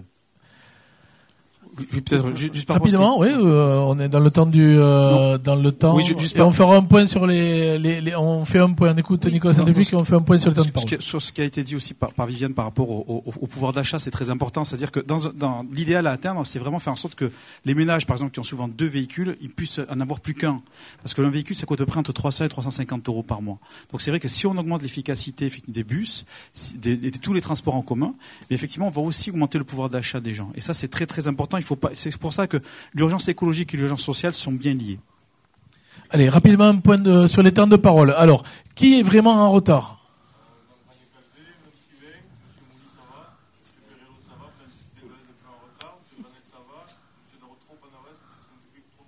Bon, très bien, on intègre ça, alors ce sont quelques secondes. Rassurez-vous. Je voulais juste rebondir sur les transports parce que j'entends euh, le parcours, pa- le stationnement payant à 10 centimes sur toute la ville. Je voudrais bien savoir comment on va le gérer Ça et le existe ailleurs, contrôler. Ça existe ailleurs. Ensuite, Ça d'autre existe part, contradiction très, très bien, et de très, Monsieur. Darro qui euh, met les existe à la transports en commun gratuits partout et le stationnement aussi. On sait que si le stationnement est gratuit en ville, ça attire les voitures qui vont les- rester toute la journée ventouses, hein, Donc ça poussera pas les gens à prendre les transports en commun. Donc là, on est en totale, mais complète contradiction sur un plan de mobilité qui prend en compte le déplacement des piétons, des deux roues et des bus et des voitures. Il faut savoir que le pont de Carcassonne, pour avoir travaillé sur le dossier, c'est 12 000 mouvements voitures par jour qui empruntent ce pont de Carcassonne. Je ne prends pas en compte les poids lourds. Donc comment vous allez gérer tous ces flux Voilà. Moi, je pose simplement la question. Ben, c'est pour ça qu'il faut je vous se mettre autour d'une table. Je vous y. Et avant de, propo- avant proposer des choses irréalisables, il faut madame, quand même d'abord mettre en parler. place le plan mobilité, mettre en place le financement et le budget, travailler avec l'aglo. Quand on parle de plateforme multimodale devant la gare, il faut savoir que la multimodalité, c'est géré par la région. Donc là aussi, il faudra se mettre autour de la table avec la région et dire voilà, qu'est-ce qu'on fait au sortir de la gare Ce n'est pas notre Merci. proposition. Par contre, vous avez, vous- elle a posé une question. Non, je- non, par rapport à mon programme, parole. je voudrais bien lui répondre. même nous qui Je voudrais posons bien lui répondre. Mais vous Non, allez, vous allez répondre. La SNCF est propriétaire de l'ensemble de euh, tout ce qui est en bordure du boulevard Carnot, du boulevard Mistral. Et la SNCF aujourd'hui est composée de quatre sociétés qui ne s'entendent pas entre elles et qui ne mettent pas à disposition de la région, de l'agglomération et de la ville l'ensemble pour pouvoir faire un véritable pôle alors qu'un projet a été construit avec l'aglo et présenté par la région à la SNCF. On est dans, l'impasse par rapport au, comportement de la SNCF. Donc, c'est utopique de dire qu'on va faire un parking surélevé, végétalisé devant la gare. Ça ne, remplacera pas un pôle multimodal et ça ne remplacera pas un déplacement euh, euh, doux ou, d'hiver. Il faut réfléchir à autre chose. C'est pour cela qu'il faut se mettre autour de la table, travailler avec la région, le département, la ville, faut une et forcer la SNCF à mettre en place un financement. Il faut une volonté politique pour mettre tous les acteurs autour de la table. Et quand à l'heure Mais actuelle, ils y euh, sont sur le pôle d'échange multimodal. mais non, ils y sont pas. Si Ah bon? le, ma- le maire que je serai tapera du poing sur la table, nous réunirons tout le monde. Oh, Et l'aglo, nous travaillerons avec l'aglo pour porter ce projet-là. David, il y a déjà eu des réunions où tout le monde était là. Et personne n'a tapé sur la table puisqu'on sait que c'est la SNCF qui bloque. C'est l'État, la SNCF, qui Eh est ben, majoritaire eh ben, justement, On l'a eh vu ben, pour le pont de Carcassonne. Eh ben, la nous irons. Donc, nous irons au-dessus définition- de la SNCF, Ah, si c'est ça le problème. C'est l'État, c'est l'État là. C'est l'État. et l'État, C'est l'État. On me reproche suffisamment à longueur de campagne que, effectivement, le gouvernement soutient ma candidature. Et bien, justement, sur ce point-là, Pourquoi il est en justement, position 7 il est en position en 7, position 7. eh ben, parce qu'il n'est pas un 5 et il n'est pas un 9. Voilà. Il y a Il y a eu un tirage au sort alors, c'est ça Et pourquoi il habite Comme là avant le débat, il y a eu un tirage au sort et chacun a tiré Allez, on revient, on revient. Mais je voulais Non, non, juste- non, mais- Mais comme M. Granier. disait qu'il y en a qui habitent pas à Narbonne, sur votre liste, le numéro 3 et le numéro 7 n'habitent pas à Narbonne. Exactement. Perello, 15 secondes. Ce sont des acteurs 15 du territoire. Fait la plus belle ville de Montredon, c'est Et Narbonnais. il habite a. Narbonnais. S'il vous plaît, s'il vous plaît, ne monopolisez pas le débat. Merci, nous sommes On n'est 8. pas là pour des combats de coq. Hein. Merci, S'il vous plaît, 8. on peut la parole. Rapidement. Très- rapidement, monsieur jamais. Excusez-moi, j'ai la parole. Euh, je voulais répondre à Madame Granier. Euh, sur les aires que l'on va faire aux alentours de Narbonne, nous allons poser. Nous, nous, on parle de poser pour doubler la surface des parkings. Et ça, c'est un concept qui est breveté à Narbonne. Il faudrait quand même s'occuper des entrepreneurs innovants sur la ville et des ingénieurs qui proposent quand même des choses intéressantes et qu'on a, a breveté et qu'il faut mettre en place Faut Allez, mettre en place dès le début de notre mandature. Monsieur citer. ou non Très bien, ok. Mais écoutez, de toute façon, oui, Madame Tivin sur la thématique, mais je pense que Madame Tivin va avoir à Oui. parler puisque c'est la première qu'il va Moi, j'aurais voulu ajouter va- quelque chose, si vous me le permettez. très rapidement. Voilà, très rapidement, je voulais revenir sur ce que disait Nicolas tout à l'heure sur le projet multimodal et que effectivement, puisqu'on a déjà travaillé dessus nous avec le comité de défense du rail, euh, il est évident que la prochaine mairie, donc la nôtre, hein, on va faire comme tout le monde, la nôtre donc soutiendra le projet de la multimodale euh, soutenu par la, chemi- la, la CGT, pôle multimodal. cheminot, le pôle multimodal. Je pense que ça c'est essentiel et qu'il faut absolument ressortir ce dossier et travailler dessus. D'accord. Mais la ville ne peut que le soutenir. C'est comme la ligne entre Bise et Narbonne. Aujourd'hui, euh, la SNCF bloque entre Malvézy et Bise, puisque euh, il la SNCF favorise Narbonne-Malvézy pour le fret, mais ne favorise pas le transport des personnes. Or, ça éviterait à des habitants sur tout le parcours de venir avec des voitures, et ça éviterait le transport scolaire, puisqu'on pourrait, par cette Micheline, effectivement, utiliser la possibilité de relier Bise et les villages jusqu'à Narbonne. Aujourd'hui, c'est la SNCF qui bloque. Alors, on peut avoir sur une liste un député en septième position, mais que fera-t-il de plus? Rien. La SNCF, c'est un établissement public, privé, et, et- pa- public et privé, qui permet ainsi d'avoir sa position personnelle. Alors, on a bien Je- compris je que la- voudrais juste rebondir Alors, sur ce euh, que m'a très rapidement, et on rapidement conclut sur cette à thématique, monsieur, hein. à monsieur Perello. Donc ça veut dire que monsieur Perello nous dit qu'il va employer monsieur Alphonse Martinez alors qu'il est sur sa liste. Donc eh c'est ça qu'il vient de Non, dire. pas- et pas monsieur, du tout, monsieur, monsieur monsieur Martinez. Martinez a levé les bras au ciel. Donc ça veut dire qu'il va employer des gens sur la liste. Ça s'appelle euh, Bon, voilà. écoutez, euh, on ne sait pas de quoi l'avenir sera fait. On va pas rentrer dans la démagogie, sinon on va pas y arriver. Le public n'est pas habilité à répondre dans le débat. S'il vous plaît. Non, non, non, non, non, non, non. Non, non, monsieur. Non, non, non, s'il vous plaît. S'il vous plaît. Non, non, non, non. On arrête le débat. Non, on arrête le débat. Non, nous, nous arrêtons le débat. Monsieur, le public n'est pas habilité à participer au débat. Je ne veux pas savoir. On arrête le débat. Je suis désolé. Monsieur, monsieur, s'il vous plaît. Monsieur Perello, ce sera décompté de votre temps de parole. Ne vous m'expliquez rien du tout. C'est moi qui tiens le micro. Alors, s'il vous plaît, vous êtes invité. On en parlera après le débat. Je reprends le micro et nous reprenons le sens du débat. Merci de votre collaboration. Monsieur Perello, ce sera décompté de votre temps de parole. Madame Vivienne euh, Thivin, Oui. nous allons parler de l'environnement. Oui, alors Parce que c'est un sujet qui vous parle aussi. Oui, évidemment. Euh, Peut-être juste avant, finir sur l'idée qu'effectivement, si on veut retrouver en tant que Narbonne toute notre place à l'échelle de la région, jouer la carte de l'intermodalité et puis des transports doux et euh, des bus, c'est extrêmement important. Et c'est une carte qu'il ne faut pas hésiter à jouer. Alors, l'environnement pour la candidate écologiste que vous êtes. Exactement. Alors, ça tombe bien que vous me disiez ça, parce que de- depuis quelques semaines, on a remarqué, en tout cas chez les écologistes, qu'il y a un verdissement de tous les projets. Et euh, ce que j'ai envie de dire aux Narbonnais, c'est que euh, il faut pas se tromper. Il y a des gens qui ont des, des projets qui sont beaux. hein. Enfin, chacun ses, ses opinions, je les respecte. Mais si vous voulez de l'écologie, il va falloir voter pour les écologistes, parce que c'est les seuls qui ont vraiment un programme cohérent par rapport à ça, et pas un patchwork de mesures. Donc ça, c'est quelque Vous chose. proposez qui- quoi concrètement pour vous Alors, démarquer des autres?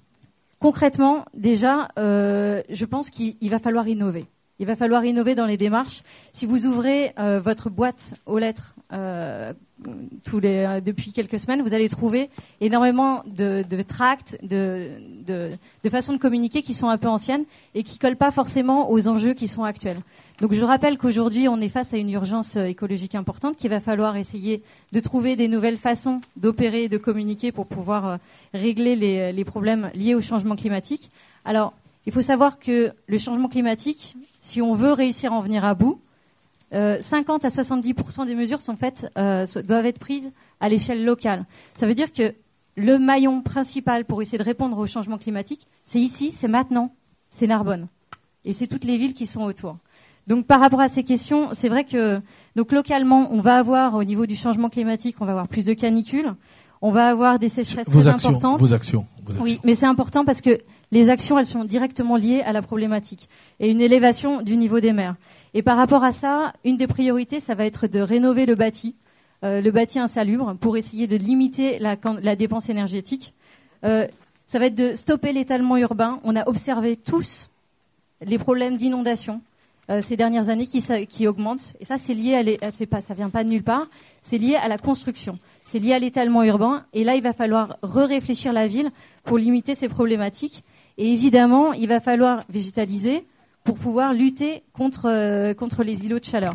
Euh, pour lutter contre les îlots de chaleur, euh, euh, isoler les bâtiments, c'est extrêmement important. Parce qu'une climatisation, ça fait du froid à l'intérieur, mais à l'extérieur, ça augmente jusqu'à 2 degrés la température. Mais, Concrètement, vous êtes maire, vous- comment vous agissez par rapport à ça? Ah, Quelles mesures pour aller voir un citoyen et lui dire vous allez dans votre maison faire ci ou faire ça? Ah, par rapport, par rapport à ça, oui, on va accompagner les citoyens pour que ce soit possible. On va travailler sur les bâtiments publics. dotation, des, des, des, des- Ça peut être déjà dans un, premier pas un accompagnement, un accompagnement. Ensuite, on va réellement travailler sur les bâtiments publics pour éviter et enlever toutes les passoires énergétiques. Je pense aussi au, au gymnase. Ça, c'est quelque chose qui est très important. Sur l'étalement urbain, évidemment, on aura prise. Et sur la végétalisation, ça c'est quelque chose qui peut être très important au travers d'arbres, au travers de parcs, mais au travers aussi d'une ceinture verte. Donc l'idée c'est de mélanger un peu plus euh, le milieu urbain et le milieu végétal, la nature. Voilà. Très bien.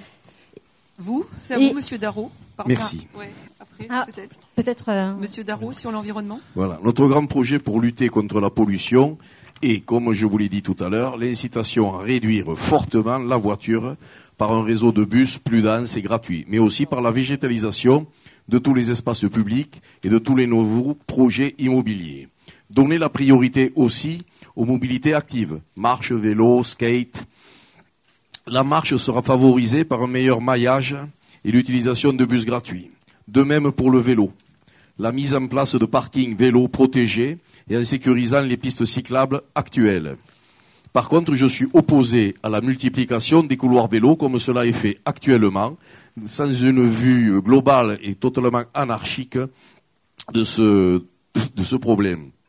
En effet, pour l'instant, je rappelle qu'en 18 ans, et vous vérifierez les chiffres, comme vous l'avez dit, le Grand Narbonne et la ville, et la ville de Narbonne ont dépensé plus de 15 millions d'euros de pistes et voies cyclables dans l'état que nous connaissons. Ça fait presque un million par an. C'est pitoyable. Je veux mieux, mais pas forcément plus. Pour moi, la mobilité passe d'abord par la limitation de l'usage de la voiture. Et pour ça, je ne veux pas faire de l'écologie. Comment? On est sur l'environnement, on n'est plus sur la mobilité, les Ah, déplacements. mais oui, mais la, voiture, c'est ce qui D'accord, est mais fait vous du, du carbone. dit. On est, on est bien, oui. Mais je suis aussi pour le développement du covoiturage, et ça, je vous l'ai pas dit. Il n'y a pas Fait- points sur l'environnement? Si, tout à fait. Absolument. D'ailleurs, j'ai signé, Quoi avec la transition écologique, j'ai signé la charte de la transition écologique qui répond aux impératifs écologiques de santé publique. Diminution du recours aux énergies fossiles, réduction des émissions de gaz à effet de serre et des pollutions de l'air. Le parc de mon plaisir, plantation d'arbres et d'arbustes, éclairage solaire, point d'eau, espace fleuri et ludique, jeux pour enfants et parcours éducatif. Au parc mon plaisir aussi, puisqu'on va parler aussi des animaux qui font plaisir. Je veux, avec toutes les associations narbonnaises, créer un centre pour pouvoir adopter tous les animaux qui puissent y être. Création d'un parc animalier et d'une mini-ferme. Voilà. Merci, c'est bon. Ah ben, c'est tout. Mais j'ai pas fini, hein. Et puis surtout, je suis, et je suis, et je suis aussi pour la fermeture. Le but, c'est pas de faire le catalogue de toutes vos. Et la fermeture de quoi. La fermeture d'Oranon, de Malvésie. Voilà, c'est assez important. Je pense qu'on peut en parler et faire un tour de table avec. Après, Je pense que nous nous retrouverons. on- ça fera l'objet de la sous-question du second tour. Tout Voilà. à fait. Madame Granier-Calvé L'environnement est un thème majeur pour Narbonne Génération Citoyenne. C'est un thème qui euh, a suscité beaucoup de réflexions et euh, auprès des habitants, nous avons recueilli beaucoup de doléances. Alors, cette euh, prise en compte de l'environnement dans la ville répond à la nécessité climatique, écologique et biologique. Pour répondre à cette euh, nécessité climatique, écologique et biologique, nous avons premièrement prévu la réalisation d'un grand parc euh, qui sera la connexion entre la ville et la nature. Deuxièmement, nous allons agir sur les bâtiments publics et les voiries. Là, il s'agit du ressort de la ville et de la compétence de la ville, notamment mener une politique efficace de sobriété et d'efficacité euh, de consommation et d'économie d'énergie des bâtiments, des véhicules communaux et aussi de l'éclairage public. Lutter contre la pollution lumineuse et imposer un critère de performance énergétique dans tous les marchés publics. Deuxième action, c'est une action sur le logement et l'urbanisation. Soutien au mode de construction durable, exiger des chartes paysagères dans tous les nouveaux projets d'aménagement sur la ville. Notre volonté, c'est de mettre en place une charte un mètre carré construit, deux mètres carrés végétalisés. Je pense que c'est clair. On a idée du nombre de mètres carrés construits sur la commune il faut savoir que sur euh, est projeté dans le schéma de cohérence territoriale, on ne va pas revenir sur l'urbanisme, mais ce schéma de cohérence territoriale sur l'aglo, sont projetés sur les 20 prochaines années 900 hectares d'urbanisation. Donc il faudra évidemment le gérer et l'intégrer. Et ensuite, il faut Ça préserver. Veut dire 1800 hectares végétalisés. Oui. Oui. Oui, oui, en compensation. Est-ce que vous pouvez lui poser la même question que moi 120 millions d'euros, comment il le finance? Monsieur Darro, merci de jouer le journaliste. J'ai pas parlé de 120 millions d'euros, mais, euh, et ensuite euh, autre action préserver et développer les trames vertes, bleues et noires, c'est-à-dire donc euh, intégrer des zones vertes qui seront préservées dans le plan local d'urbanisme, dont la ville a la maîtrise qu'il faudra réviser et revoir totalement, désimperméabiliser les sols, mettre en place le zéro phyto, s'assurer que les enseignes commerciales et les bureaux éteignent la nuit, et aussi gérer l'éclairage public. Différentes actions très concrètes. Très bien. Merci. Et vous, Monsieur Saint-Cluc, vous avez un projet de police environnementale, je crois.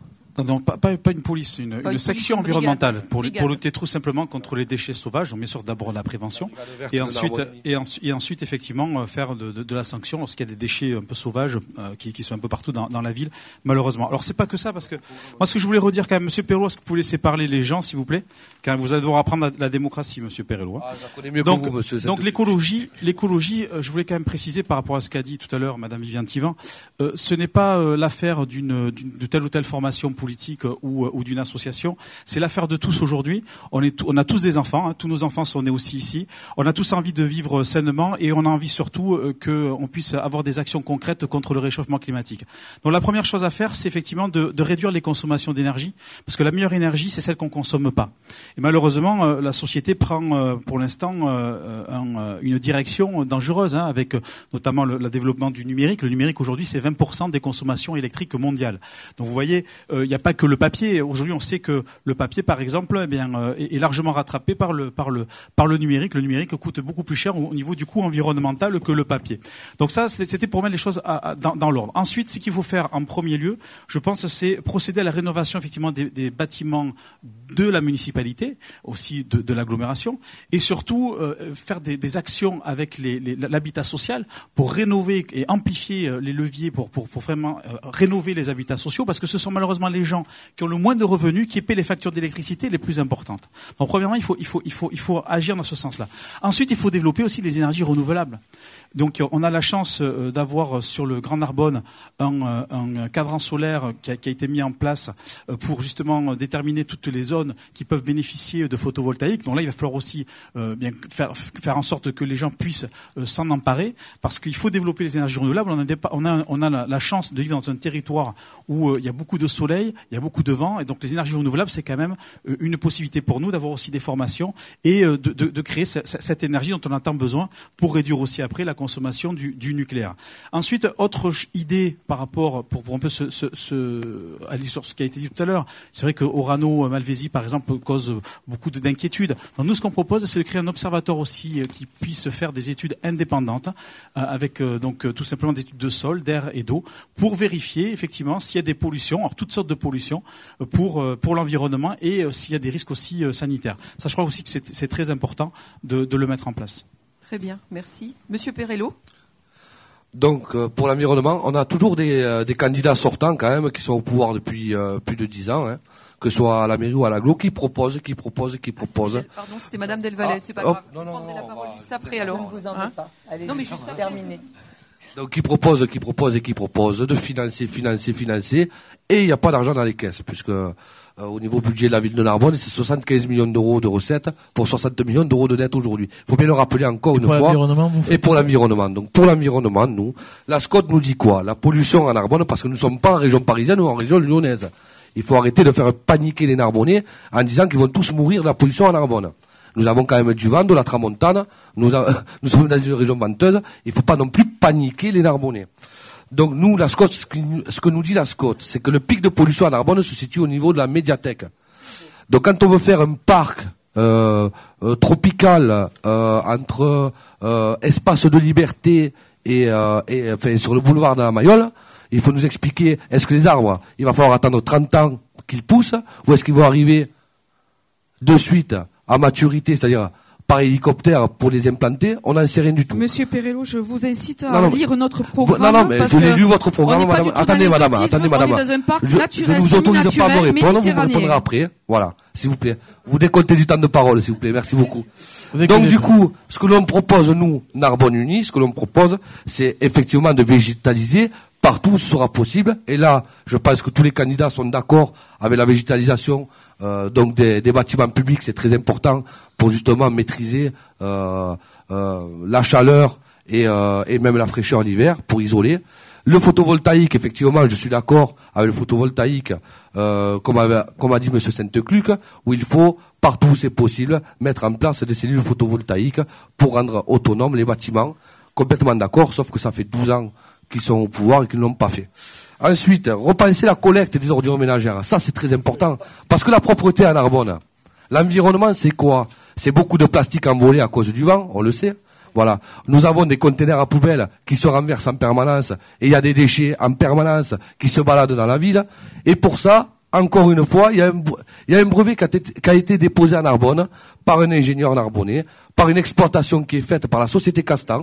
Je ne veux pas faire de, de publicité pour cette entreprise, mais c'est la société Castan qui exploitera la fabrication de conteneurs, donc de caches conteneurs connectés.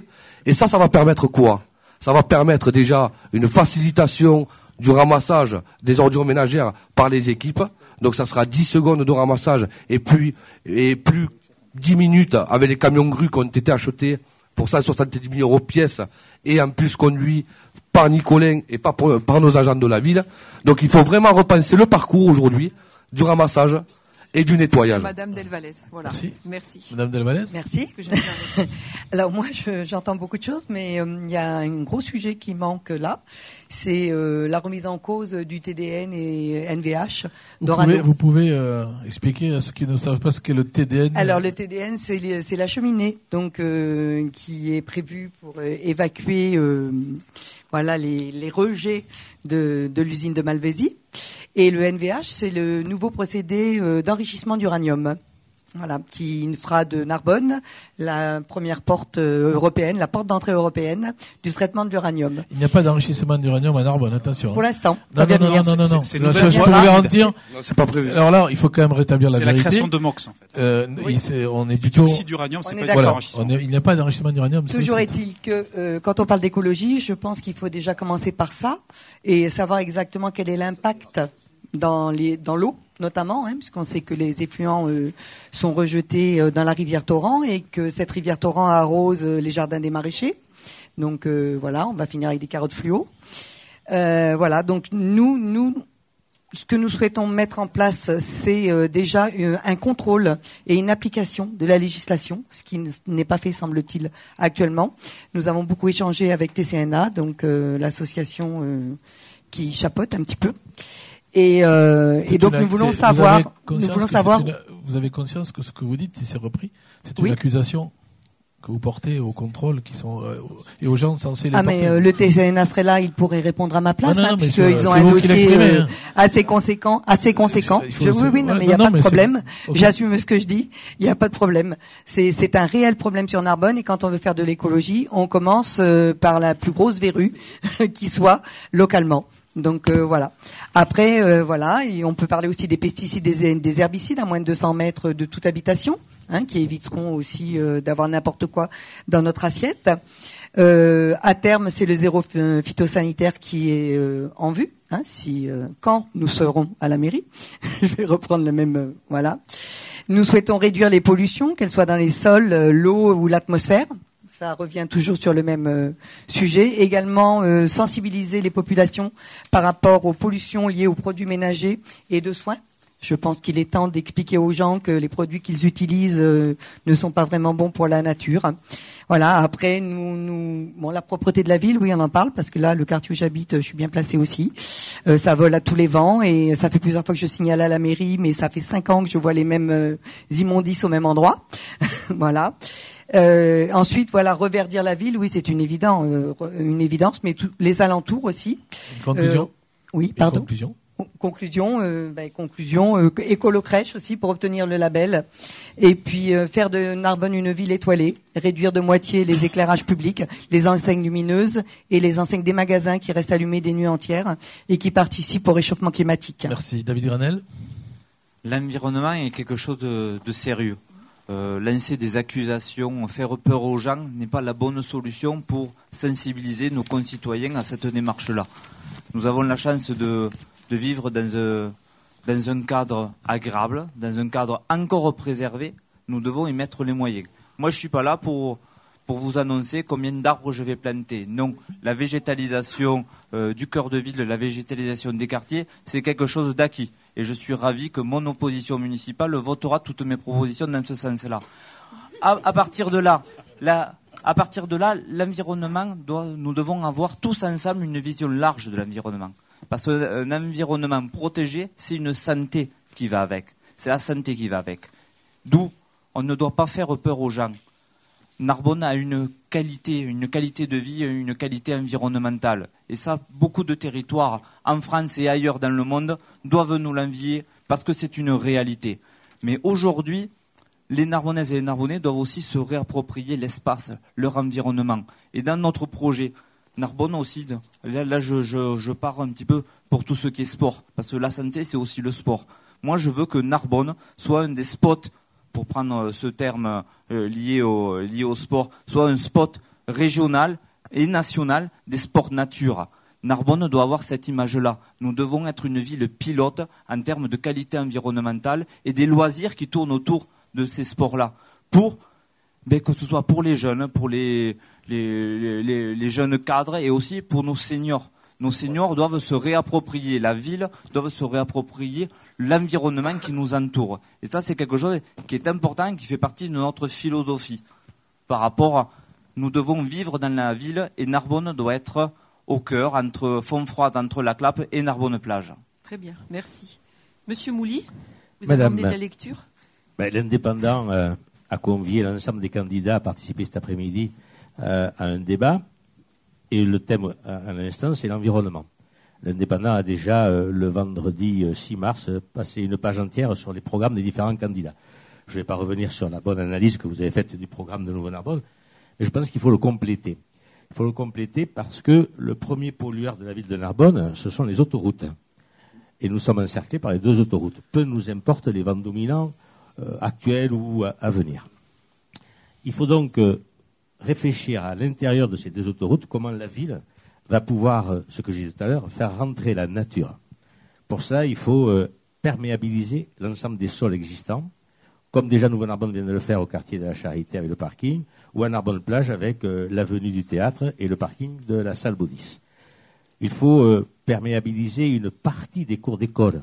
La totalité serait difficile pour l'ensemble des enfants de pouvoir pratiquer des activités en les cours, mais il faut perméabiliser ces cours d'école il faut inciter, avec le permis de végétaliser, les Narbonnais à planter, semer au pied de leur immeuble, comme on l'a fait déjà place de Verdun, avec euh, les jardinières euh, euh, qui permettaient à l'ensemble des habitants de pouvoir planter et échanger le soir, à l'initiative de Mme Diaz de Zarat. Il faut continuer tout cela et l'accentuer. Mais il faut aussi, à côté de cela, remettre à niveau l'ensemble de nos poumons verts pêche loubat ou ceux qu'il en reste après euh, les travaux sur la, zone de la coupe, l'Orboretum, qui est un lieu exceptionnel sur euh, l'étang de Bage de Sijan, et également développer ou continuer à développer le lien entre Gruissan, Narbonne, Bages et Périac, en bord d'étang avec le Grand Castelou. Sainte-Lucie a été fait, le Grand Castelou doit être aménagé, et c'est cela l'environnement, faire connaître à l'ensemble des Narbonnais et surtout de nos enfants cette faune et cette flore exceptionnelle qu'il y a aux alentours de la ville. Et puis il y a les deux massifs exceptionnels que sont le massif de la Clappe et le massif de Fontfrade, et là, créer de l'onotourisme qui permettra à tout un chacun d'aller s'y promener avec beaucoup de plaisir. D'accord, merci. Merci pour juste compléter le temps de parole parce qu'elle est, elle est, c'est la plus en retard et qui conclura cette table ronde finalement sur, sur l'environnement. Oui, bah, ça tombe bien parce qu'il y avait plusieurs choses euh, en fait qui Mais me rapidement semblent- parce que. Ah. Ah, c'est Madame Granier. Ah, Madame Petit est à jour. Bon, ah, on va quand même lui donner la parole, on va la lui laisser. Allez, lui laisser et ensuite Madame Granier. Ah oui, alors euh, juste pour répondre euh, euh, très rapidement par rapport au, schéma qui, enfin au, fait de faire peur. C'est pas qu'on fait peur, c'est qu'il y a des réalités qui sont en train de changer. Et il va falloir adapter la ville aux réalités nouvelles qui arrivent. C'est un nouveau monde qu'il va falloir créer. Et pour quand on parle d'environnement, on parle de, pour nous de l'environnement au sens large. Si on prend l'exemple de l'agriculture, pour nous, on a l'ambition de créer, euh, de faire en sorte que les cantines de Narbonne, elles soient alimentées par des champs qui soient autour de Narbonne. Euh, Quand on, une fois qu'on a dit ça, on sait qu'il y a des problèmes de salinisation d'eau, on sait qu'il y a des problèmes d'assèchement, on sait qu'il y a donc des, modi- des, des défis à relever pour réussir à, à mettre en place cette agriculture. Et ça, c'est quand même quelque chose qui est important et qui est qui devrait donner la voix. Il faudra surtout Mais- Et par mais nous y et- travaillerons mais qu'on- ensemble, qu'on va, je vous qu'on va, bah oui, oui, qu'on va, qu'on va, qu'on va installer. Et par rapport, par rapport peut-être à. Orano, ça c'est effectivement quelque chose qu'on ne peut pas nier. On peut aujourd'hui, quand vous dites qu'il n'y a pas de pollution, euh, on est l'une des villes les plus polluées en ozone atmosphérique. Alors c'est peut-être les autoroutes, c'est peut-être autre chose, mais c'est quelque chose qu'il faut savoir, c'est quelque chose dont il faut avoir conscience. Et de la même façon, Orano, avoir une usine pareille à 800 mètres d'habitation, ce n'est pas anodin. Ce n'est pas anodin. Et donc, il faut pouvoir mettre en place un diagnostic pour être sûr que cette usine ne- n'a pas d'impact sur la santé des, Narbonnais. Il faut être en mesure de pouvoir avoir des mesures indépendantes euh, de- des émanations de, cette usine, simplement parce qu'on parle d'une installation nucléaire de base, Céveso euh, seuil haut, et que c'est important de pouvoir avoir une analyse objective de façon à pouvoir euh, rassurer les Narbonnais sur des questions légitimes qu'ils se posent. Merci Madame D'où Thibert. d'où l'avantage d'un observatoire indépendant. Tout à fait, non, bien sûr. Ok, on, on l'a, on l'a bien, Nous- on a merci. bien Beaucoup d'entre nous s'y sommes déjà engagés. Nous, Et puis, moi, je fais confiance à l'ARS qui aussi mène des Ah contrôles sur le site. Bon, on va pas ouvrir le débat Orano, parce qu'on pourrait aussi parler de l'emploi, on pourrait aussi parler d'autres sujets, ça- s'agissant de Orano, et on, et on Je- conclut rapidement avec Madame Granier, Oui, sur Orano. Euh, sur ce que vous voulez, puisque oui, vous avez non, la bon, parole vous êtes euh, un petit peu en les retard. gens, les personnes qui sont intervenues sont intervenues sur Orano. Moi, je dirais que ce site euh, existe, qu'il est exploité, qu'il crée des emplois, qu'il y a des sous-traitants et qu'il fait vivre le tissu économique. Mais d'autre part, d'autre part, il ne faut pas négliger la santé des habitants de la Narbonnaise.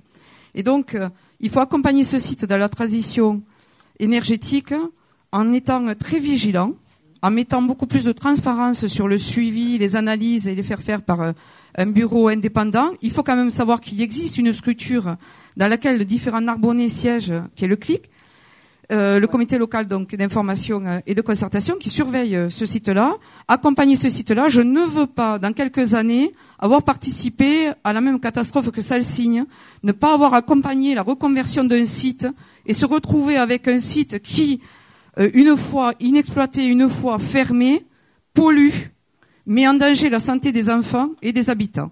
Donc s'il est de- du rôle du premier magistrat et des élus, de tous les élus, j'en appelle, et je lance un appel euh, à toutes les instances, à, à tous les habitants et toutes les associations, nous devons nous saisir de cet accompagnement de ce site dans la transition énergétique et écologique. Mais nous avons, Merci, déjà, no- nous avons déjà notre salle signe à Narbonne. Ça s'appelle Micron Couleur. Et c'est juste en face au Rano Malvézy. On conclut cette Et justement, on sait euh, pas où ça en partie sur je vois que la, la vidéo a bien nous- été lue, a bien été regardée, hein, ma Nicolas vidéo de 6 minutes 30. Sainte-Clique, s'il vous plaît, merci. Il y a un thème très fort dans les cités de notre pays, c'est, il s'agit de la sécurité. Quand on parle de sécurité, on parle aussi de sentiment de sécurité, mais aussi de sentiment d'insécurité. On parle aussi d'incivilité. On sait très bien que dans toutes les communes, il y a, comme vous le dites tous, des agents municipaux qui font leur boulot quand même, qui nettoient, etc. Le soir, les, les rues sont sales parfois. Euh, on peut-on parler euh, ou pas d'incivilité quand il s'agit de sécurité? Monsieur le maire sortant, Oui, merci de me donner la parole. Vous avez là aussi consacré une page entière sur euh, chaque candidat euh, et la sécurité. Euh, je vais le compléter si vous me permettez. Le ressenti de l'insécurité est assez important, mais est-ce qu'il colle à la réalité? Aujourd'hui, nous avons des caméras qui sillonnent et balayent l'ensemble de la Narbonnaise. Il va falloir le compléter un petit peu. il va falloir permettre au CSU d'avoir une surveillance 24 heures sur 24.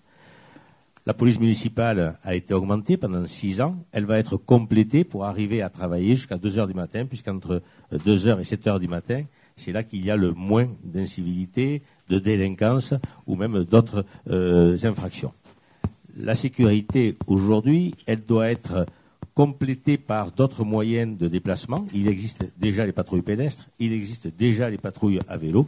Il faut les augmenter un petit peu pour que chacun pense que dans son quartier, il y a la présence policière. On ne la voit pas, mais elle existe aujourd'hui dans le plan euh, qui euh, permet à l'ensemble de la ville.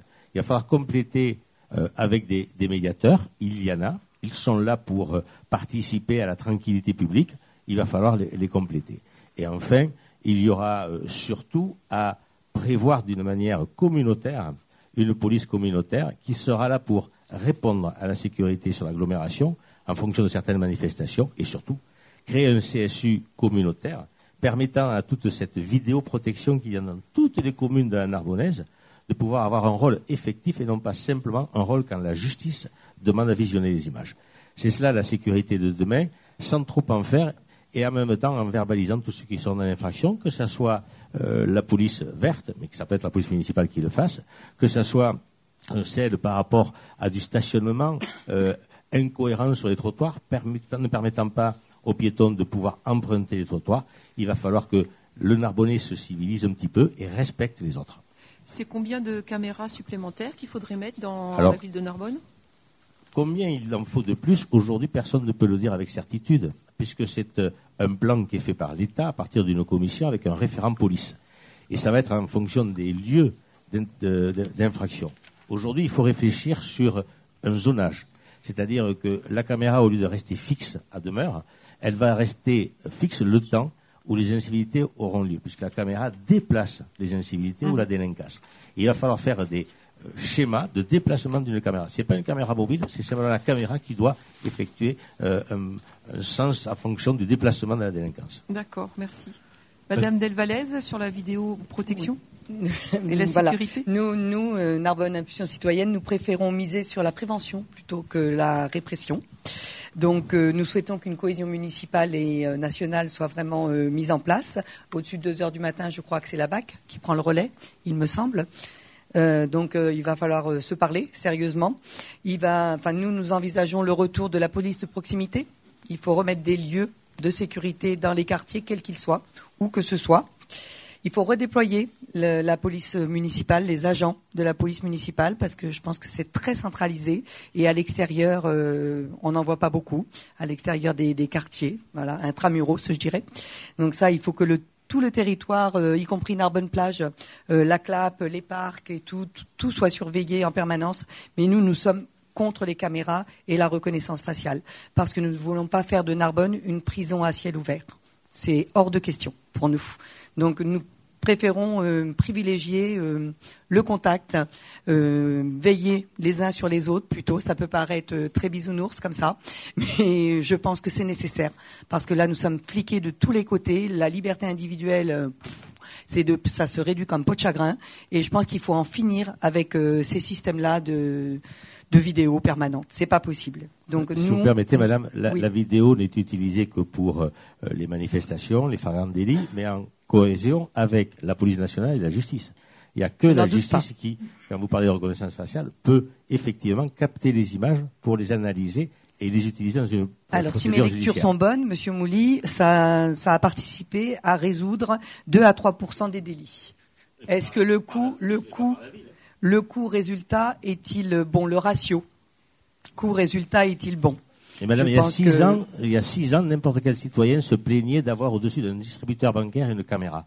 Aujourd'hui, tous les citoyens veulent une caméra dans leur rue. Eh ben, je pense que ça fera l'objet d'une consultation. Mettent des caméras de surveillance devant leur entrée.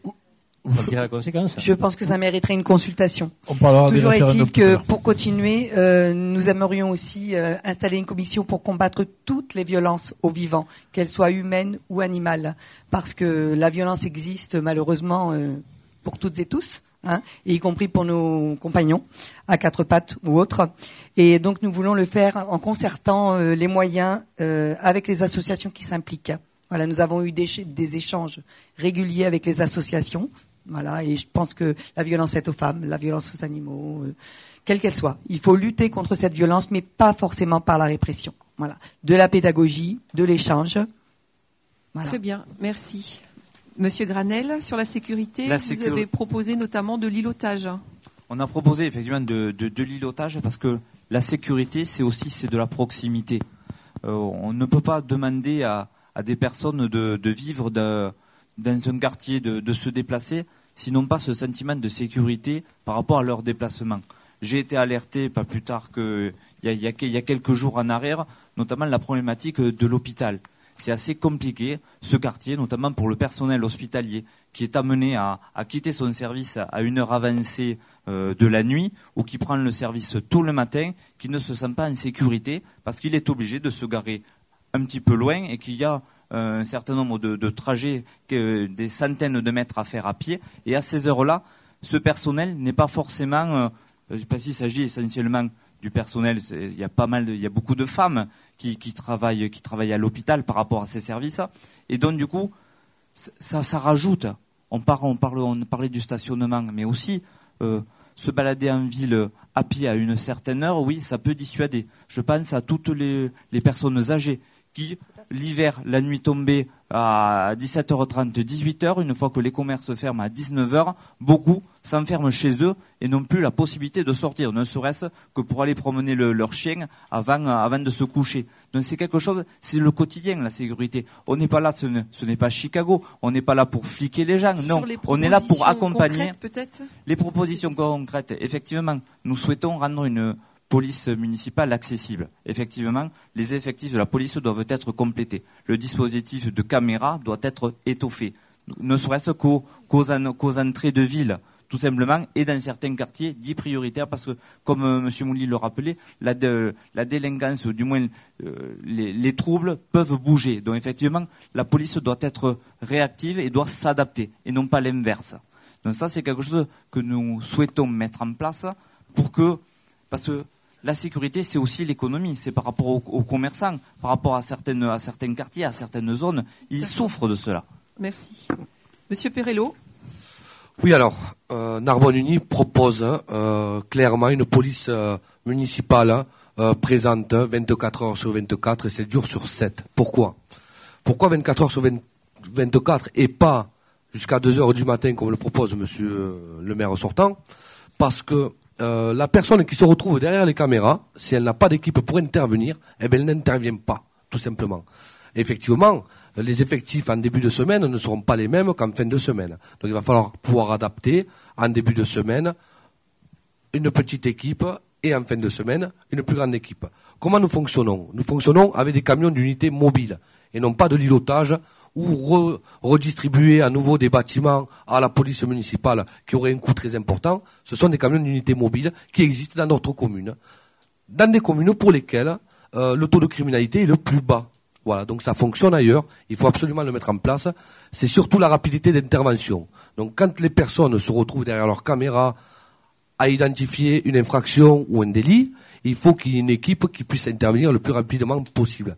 Donc ces camions d'unité mobiles vont pouvoir permettre déjà de sécuriser l'endroit, d'être présents, donc de dissuader euh, les intentions euh, délictuelles ou criminelles, et ensuite de pouvoir intervenir rapidement sur les lieux des infractions.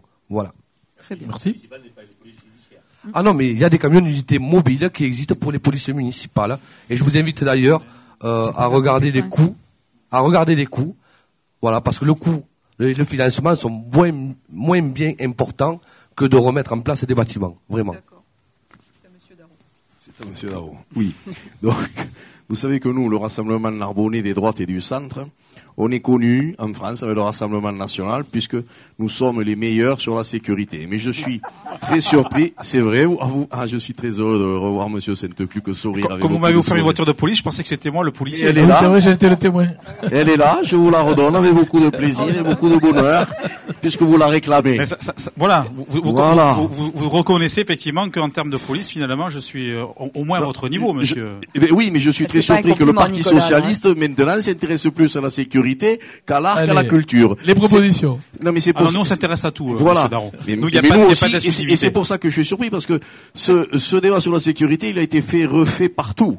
Donc moi, je, je pensais qu'aujourd'hui, on aurait pu avoir aussi quelque chose sur la culture, sur le sport. On va y Ça venir. m'aurait fait plaisir. Si vous nous laissez le temps d'y venir. Voilà. Donc nous, on vous l'a dit, on va doubler les effectifs de la police municipale sur le mandat, soit une cinquantaine de policiers supplémentaires. En six ans, en six ans, création d'antennes de police dans les quartiers sensibles pour mettre en place une police de proximité. Le financement néant, car ces locaux existent, notamment à Saint-Jean-Saint-Pierre et à Razembo, ils sont inoccupés. Donc, on va utiliser ces, ces locaux. Création d'une brigade de nuit afin de mieux occuper le terrain et avoir un service 24 heures sur 24 à Narbonne. Développer aussi les dispositifs voisins vigilants, c'est très important. Nous augmenterons évidemment le nombre de caméras de surveillance pour mieux quadriller la ville et nous mettrons en place une équipe d'intervention rapide. À Narbonne-Plage, n'oublions pas Narbonne-Plage. Narbonne-Plage, nous allons effectivement doubler les effectifs de la police municipale pour une présence 24 heures sur 24 et 7 jours sur 7 et durant la période estivale, présence de postes de CRS pour assurer la sécurité et le maintien de l'ordre sur la plage. Assurer aussi à Narbonne-Plage une astreinte sur toute l'année des pompiers pour intervenir le plus vite possible. Parce que moi j'ai lu le programme de tout le monde, c'est juste hallucinant. Il y en a un qui va faire, il va créer une brigade équestre, l'autre une brigade canine. Pourquoi pas aussi des hommes grenouilles à l'entrée de Narbonne-Plage Madame Granier. Bien, pour La revenir sur brigade le- canine, fallait la trouver quand même, hein, excusez-moi. Pour revenir sur la sécurité, en fait, la sécurité, elle doit être conçue et euh, les actions doivent être menées pour, euh, dans le cadre de la tranquillité. Ça passe par une éducation, une prévention, une, l'insertion, la médiation, la solidarité et la répression. Alors, ça n'est pas, euh, comme j'entends, une, un slogan. 24 heures sur 24, 7 jours sur 7. J'ai l'impression d'être devant un distributeur automatique et de devoir sortir ma carte bleue pour me dire, ah, tiens, je suis victime d'une incivilité, ou tiens, c'est 7 heures du soir, je suis commerçante au centre-ville, et je vais à la machine magique avec ma carte pour trouver la solution. Donc, il faut en fait travailler avec les citoyens et répondre immédiatement aux besoins et donner des solutions pragmatiques appropriées.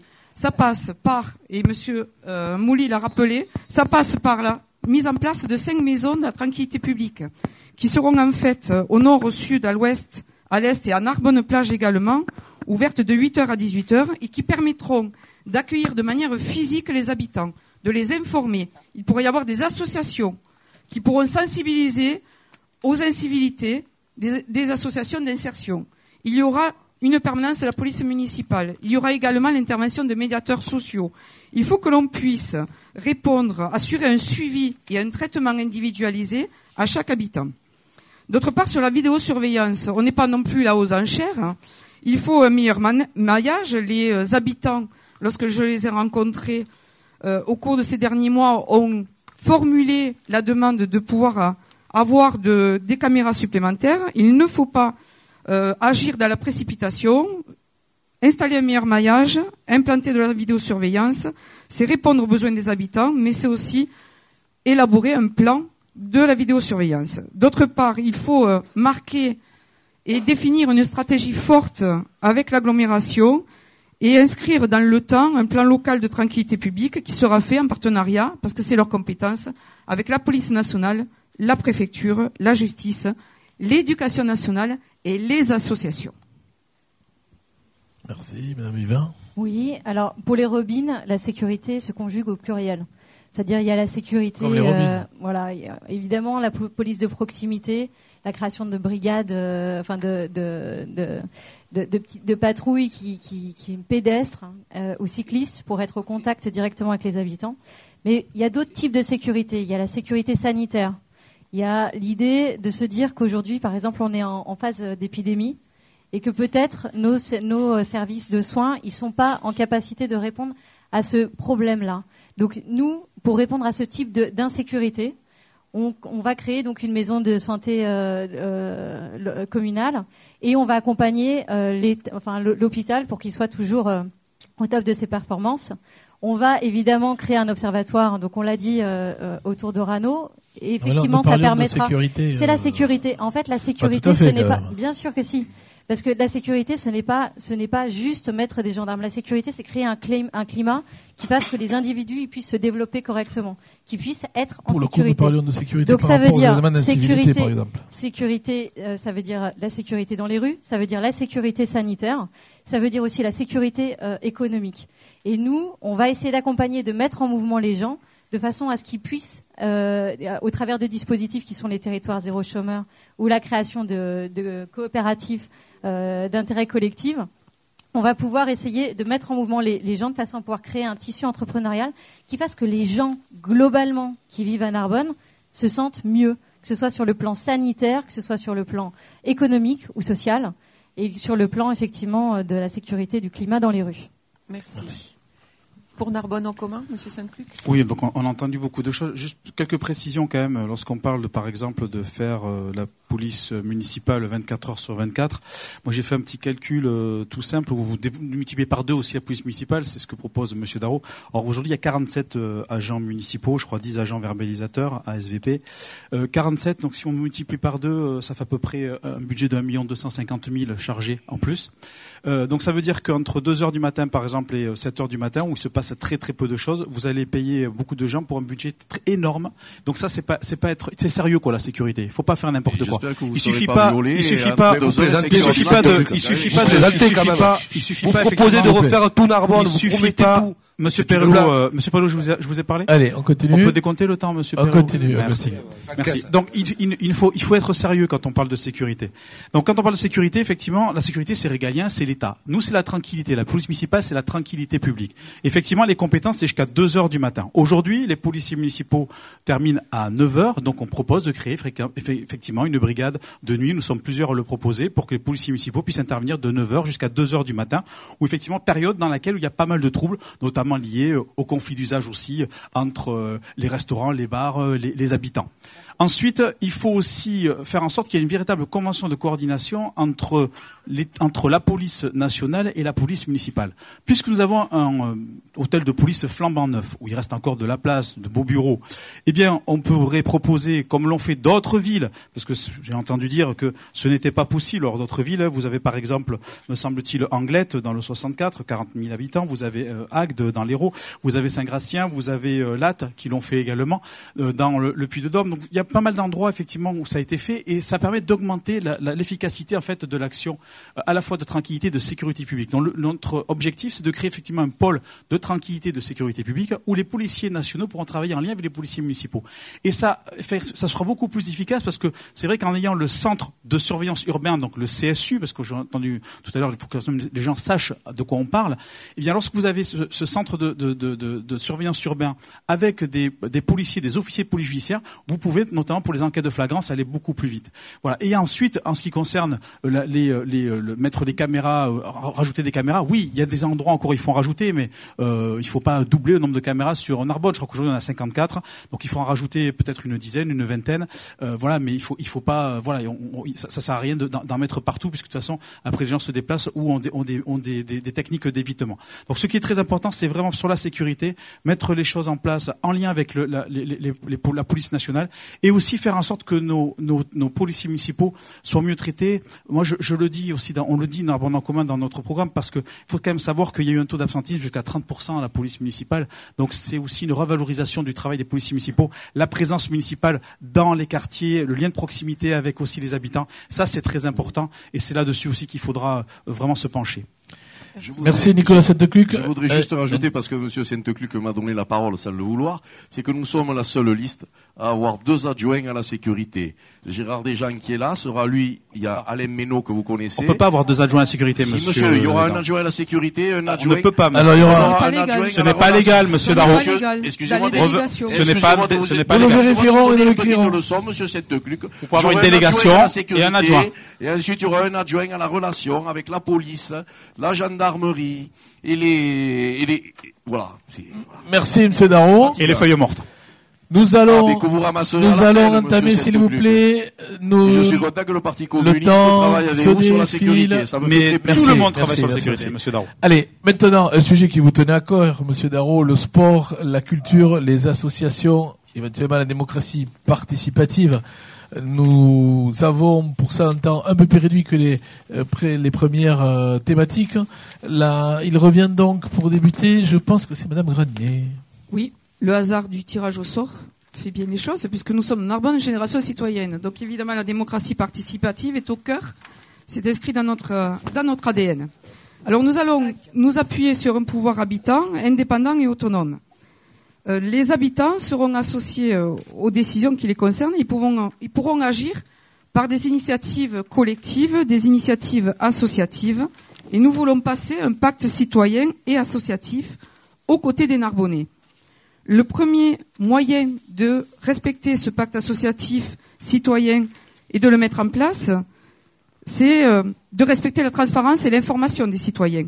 Créer une plateforme participative pour les projets citoyens, mais c'est aussi retransmettre, par exemple, de nombreuses mesures sont détaillées dans notre programme, retransmettre en direct sur Internet le débat du conseil municipal. C'est aussi la création de la maison des initiatives citoyennes et associatives locales, l'amicale, qui sera au Palais du Travail, qui accompagnera les habitants et les associations qui, pour promouvoir des activités culturelles, associatives, sportives, sociales, économiques, humanitaires, éducatives. C'est aussi organiser euh, des rencontres dans cette amicale autour de débats, de manifestations, et c'est assurer la participation effective, réelle, des conseils citoyens. Parce qu'actuellement, beaucoup de conseils citoyens se trouvent mis à l'écart. Nous organiserons des assises citoyennes qui permettront de co-construire des projets et nous mettrons en place des projets participatifs appuyés par un financement, des budgets participatifs, 400 000 euros par an, qui permettront aux associations, mais aussi aux citoyens, par un système de dépôt de dossiers, de vote des citoyens et d'accompagnement des associations et des citoyens dans la réalisation de leurs projets par la ville, nous permettront la réalisation de ces projets qui feront évoluer la ville et qui répondront aux véritables besoins des habitants. Très bien. Monsieur Darro, vous vouliez parler des associations sportives, je crois. entre autres, mais j'avais aussi quelque chose sur la démocratie participative. Mais sur le, sur le sport, oui. Parce que c'est quand même aussi ce qui relie et qui, et qui rallie tous les Français. Vous avez qu'à voir le, les scores que font tous les matchs, les Jeux Olympiques, etc. Nous voulions justement re- la patinoire. Il faut la remettre aux normes, puisque cette patinoire n'est plus aux normes. Dans les Grand relations Narbonne, que la je- patinoire. Comment? C'est le Grand Narbonne. le- le- la oui, mais quand même, puisqu'on va, on va être, on va être, mais si. Est-ce qu'on peut parler de sport en général et de, de globalité? On veut aussi remettre aux normes le stade euh, de l'amitié. Là, tous les rugbyman sont d'accord et personne ne fait rien pour remettre ce, ce stade de l'amitié aux normes. Ce que nous voulons aussi, c'est que Narbonne, en 2024, il va y avoir les Jeux Olympiques à Paris. Nous voulons, comme en 92, quand il y a eu les Jeux Olympiques à Barcelone, où euh, l'équipe des USA, entre autres, avec Carl Lewis, est venue s'entraîner. Ce que nous voulons, c'est redonner à Narbonne, pour parler de sport, cette aura nationale. Et nous voulons organiser des compétitions sportives nationales et internationales. Ça, c'est très important pour remettre Narbonne au cœur de la France, comme à l'époque quand ils ont soulevé le bouclier de Brennus, grâce aussi au Spanghero, qui, je le rappelle, était de Bram. Voilà, donc aussi les Narbonnais accueillent beaucoup, avec plaisir, les gens de l'Aude dans, ce- dans cette belle ville. Nous avons aussi, pour parler de la démocratie participative et accompagnement des associations, nous avons tant subi l'ostracisme des partis au pouvoir que nous identifions bien les carences du système actuellement, que tous veulent changer, mais qu'ils ont mis en place quand ils ont été au pouvoir. Droit de l'opposition et des citoyens améliorés. Comment Je vais vous le dire. Pour cela, nous avons l'ambition de mettre en place sur le site institutionnel de la ville un onglet à disposition de la libre expression des citoyens, des associations et des partis politiques avec un comité de validation où siégeront des élus de tous bords et des personnalités de la société civile tirées au sort parmi les volontaires. Nous créerons un lien sur ce même site par onglet avec une TV municipale qui diffusera en direct les conseils municipaux et donnera hebdomadairement une tribune aux forces vives de Narbonne, politique, économique, associative. Et aussi, ça sera traduit en occitan, parce que nous défendons aussi la culture occitane dont nous n'avons pas encore parlé aujourd'hui. Nous sommes pour les calendrettes, nous sommes aussi, et d'ailleurs, je vous le dis, c'est-à-dire que les délibérations du conseil municipal seront aussi en occitan. Il faut remettre, voilà, l'église au milieu du village. Voilà. Comment, comment on le dit en occitan? Comment? Comment on le dit en occitan, ça? Adiciats. Puisque j'ai plus droit à la parole, après on va me dire que c'est moi Oui, parler. vous avez, vous avez Voilà. largement dépassé le temps. Allez, on, est- on- à Madame qui, à qui, Madame Oui, c'est à moi. Alors, quand on parle de démocratie participative, nous, ce qui nous semble important de rappeler, c'est qu'il y a quand même 13 000 à 19 000 Narbonnais qui se déplacent plus, qui sont inscrits, qui se déplacent plus pour aller voter. Ils sont inscrits sur les listes et ils n'y vont plus parce qu'ils ne croient plus aux politiques. Donc, une des premières choses qu'il faudra se faire, c'est se poser la question, en fait, de, des politiques et la question de la transparence. Donc, je le dis ici. Nous, par exemple, le premier geste qu'on fera, ça sera de rendre complètement public les comptes de campagne. J'ai juste envie de vous demander, là, ces gens-là, comment vous allez vous les Bah décider alors justement, voter? en fait, on pense qu'on peut, on peut les remobiliser en montrant, en changeant certains des, certaines des pratiques. C'est pour ça que nous, on a décidé d'incorporer dans notre programme les 30 euh, propositions d'anticorps pour essayer de, de, de se mettre dans une situation qui soit euh, la plus transparente et la plus, euh, la plus contrainte possible pour éviter toutes les déviances et pour assurer les Narbonnais que nous serons, euh, que nous serons, euh, voilà, à la fois honnêtes, travailleurs et, et le mot ne me vient pas, mais et incorruptibles. Voilà, on va essayer de se mettre de- des bâtons dans les roues de ce point de vue-là. Euh, ensuite, évidemment, on a assisté à plusieurs conseils municipaux. On s'est rendu compte euh, de la façon dont les oppositions étaient parfois maltraitées en fait dans les dans les conseils municipaux. C'est pour ça que nous aussi on filmera euh, l'intégralité des conseils municipaux de façon à ce que les Narbonnais puissent voir et avoir conscience de la façon dont les élus parlent et traitent de, leur- de leurs projets. On permettra aussi une pratique un petit peu robine, qui est la suspension en fait des conseils municipaux. Euh, c'est quelque chose qui peut se faire quand il y a dans l'assistance des gens qui ont envie de dire quelque chose. On peut suspendre le conseil euh, avant ou après, plutôt après, pour pouvoir donner la parole aux, Narbonnais et comprendre ce qu'ils ont à nous dire. Voilà, donc ça c'est quelque chose qui est important. Et par rapport aux associations, nous, on a le souhait réel de travailler en partenariat avec euh, les associations. Beaucoup des membres de notre liste viennent du corps associatif et ont eu des difficultés pour avoir des, salles, pour pouvoir avoir accès au matériel. Donc on, mettra directement en place une charte de partenariat avec les associations pour les assurer qu'ils vont pouvoir avec nous avoir un accès au matériel municipal, un accès aux salles. Donc ça, c'est quelque chose qui nous semble important. Et évidemment, pour tout ce qui est association sportive et culturelle, euh, voilà, on, on a vraiment l'envie de travailler avec, avec elles parce que c'est elles qui font vivre la ville. Merci. Je pense que de Monsieur Perello. C'est un sujet important aujourd'hui pour les Françaises et les Français, mais aussi pour les Narbonnaises et les Narbonnais. Pourquoi?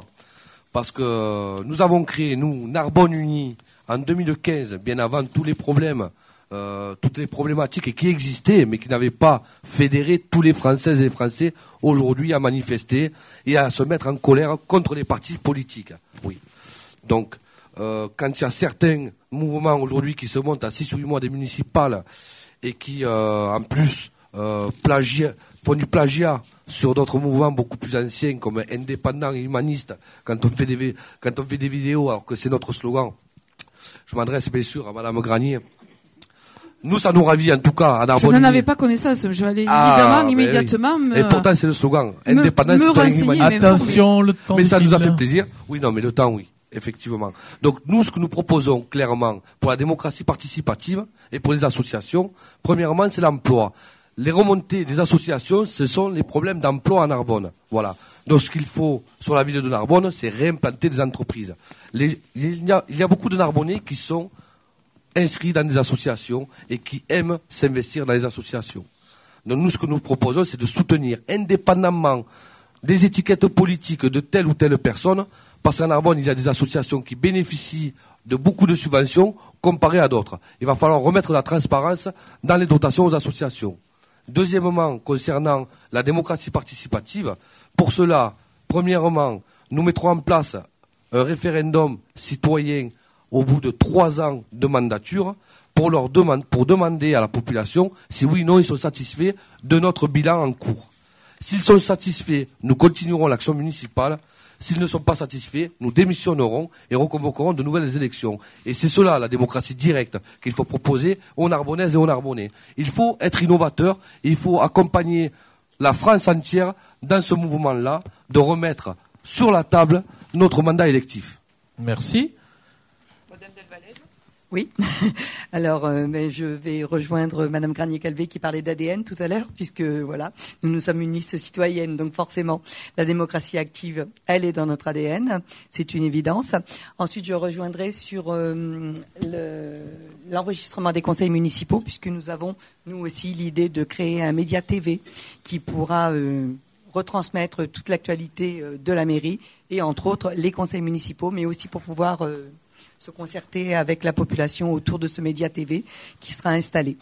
Pour rebondir sur euh, ce que disait Monsieur Darro, euh, l'Occitan euh, nous tient à cœur puisque nous avons dans notre équipe un Occitan et que cet Occitan est notre candidat pour l'aglo. Donc autant vous dire que la culture occitane est à la bonne place et que nous en prendrons soin. Voilà. on rebondira sur du multiculturalisme parce que ça, ça nous tient à cœur euh, pour recréer euh, des liens au sein des quartiers, euh, un peu partout dans les quartiers de la ville, pour pour réunir les gens, se parler, reprendre des fêtes, pourquoi pas de quartier, des kermesses, des fêtes de voisins et autres, recréer le lien. Ça, c'est absolument essentiel pour bien vivre ensemble. Ensuite, euh, concernant la gouvernance, euh, ben, nous, comme nous sommes des citoyens, elle est horizontale. C'est une gouvernance euh, commune. Donc, comme on l'explique depuis le début, moi, je suis tête de liste, mais en fait, parce que la Cinquième République nous y oblige, je ne suis que la représentante d'un conseil municipal horizontal, voilà, futur.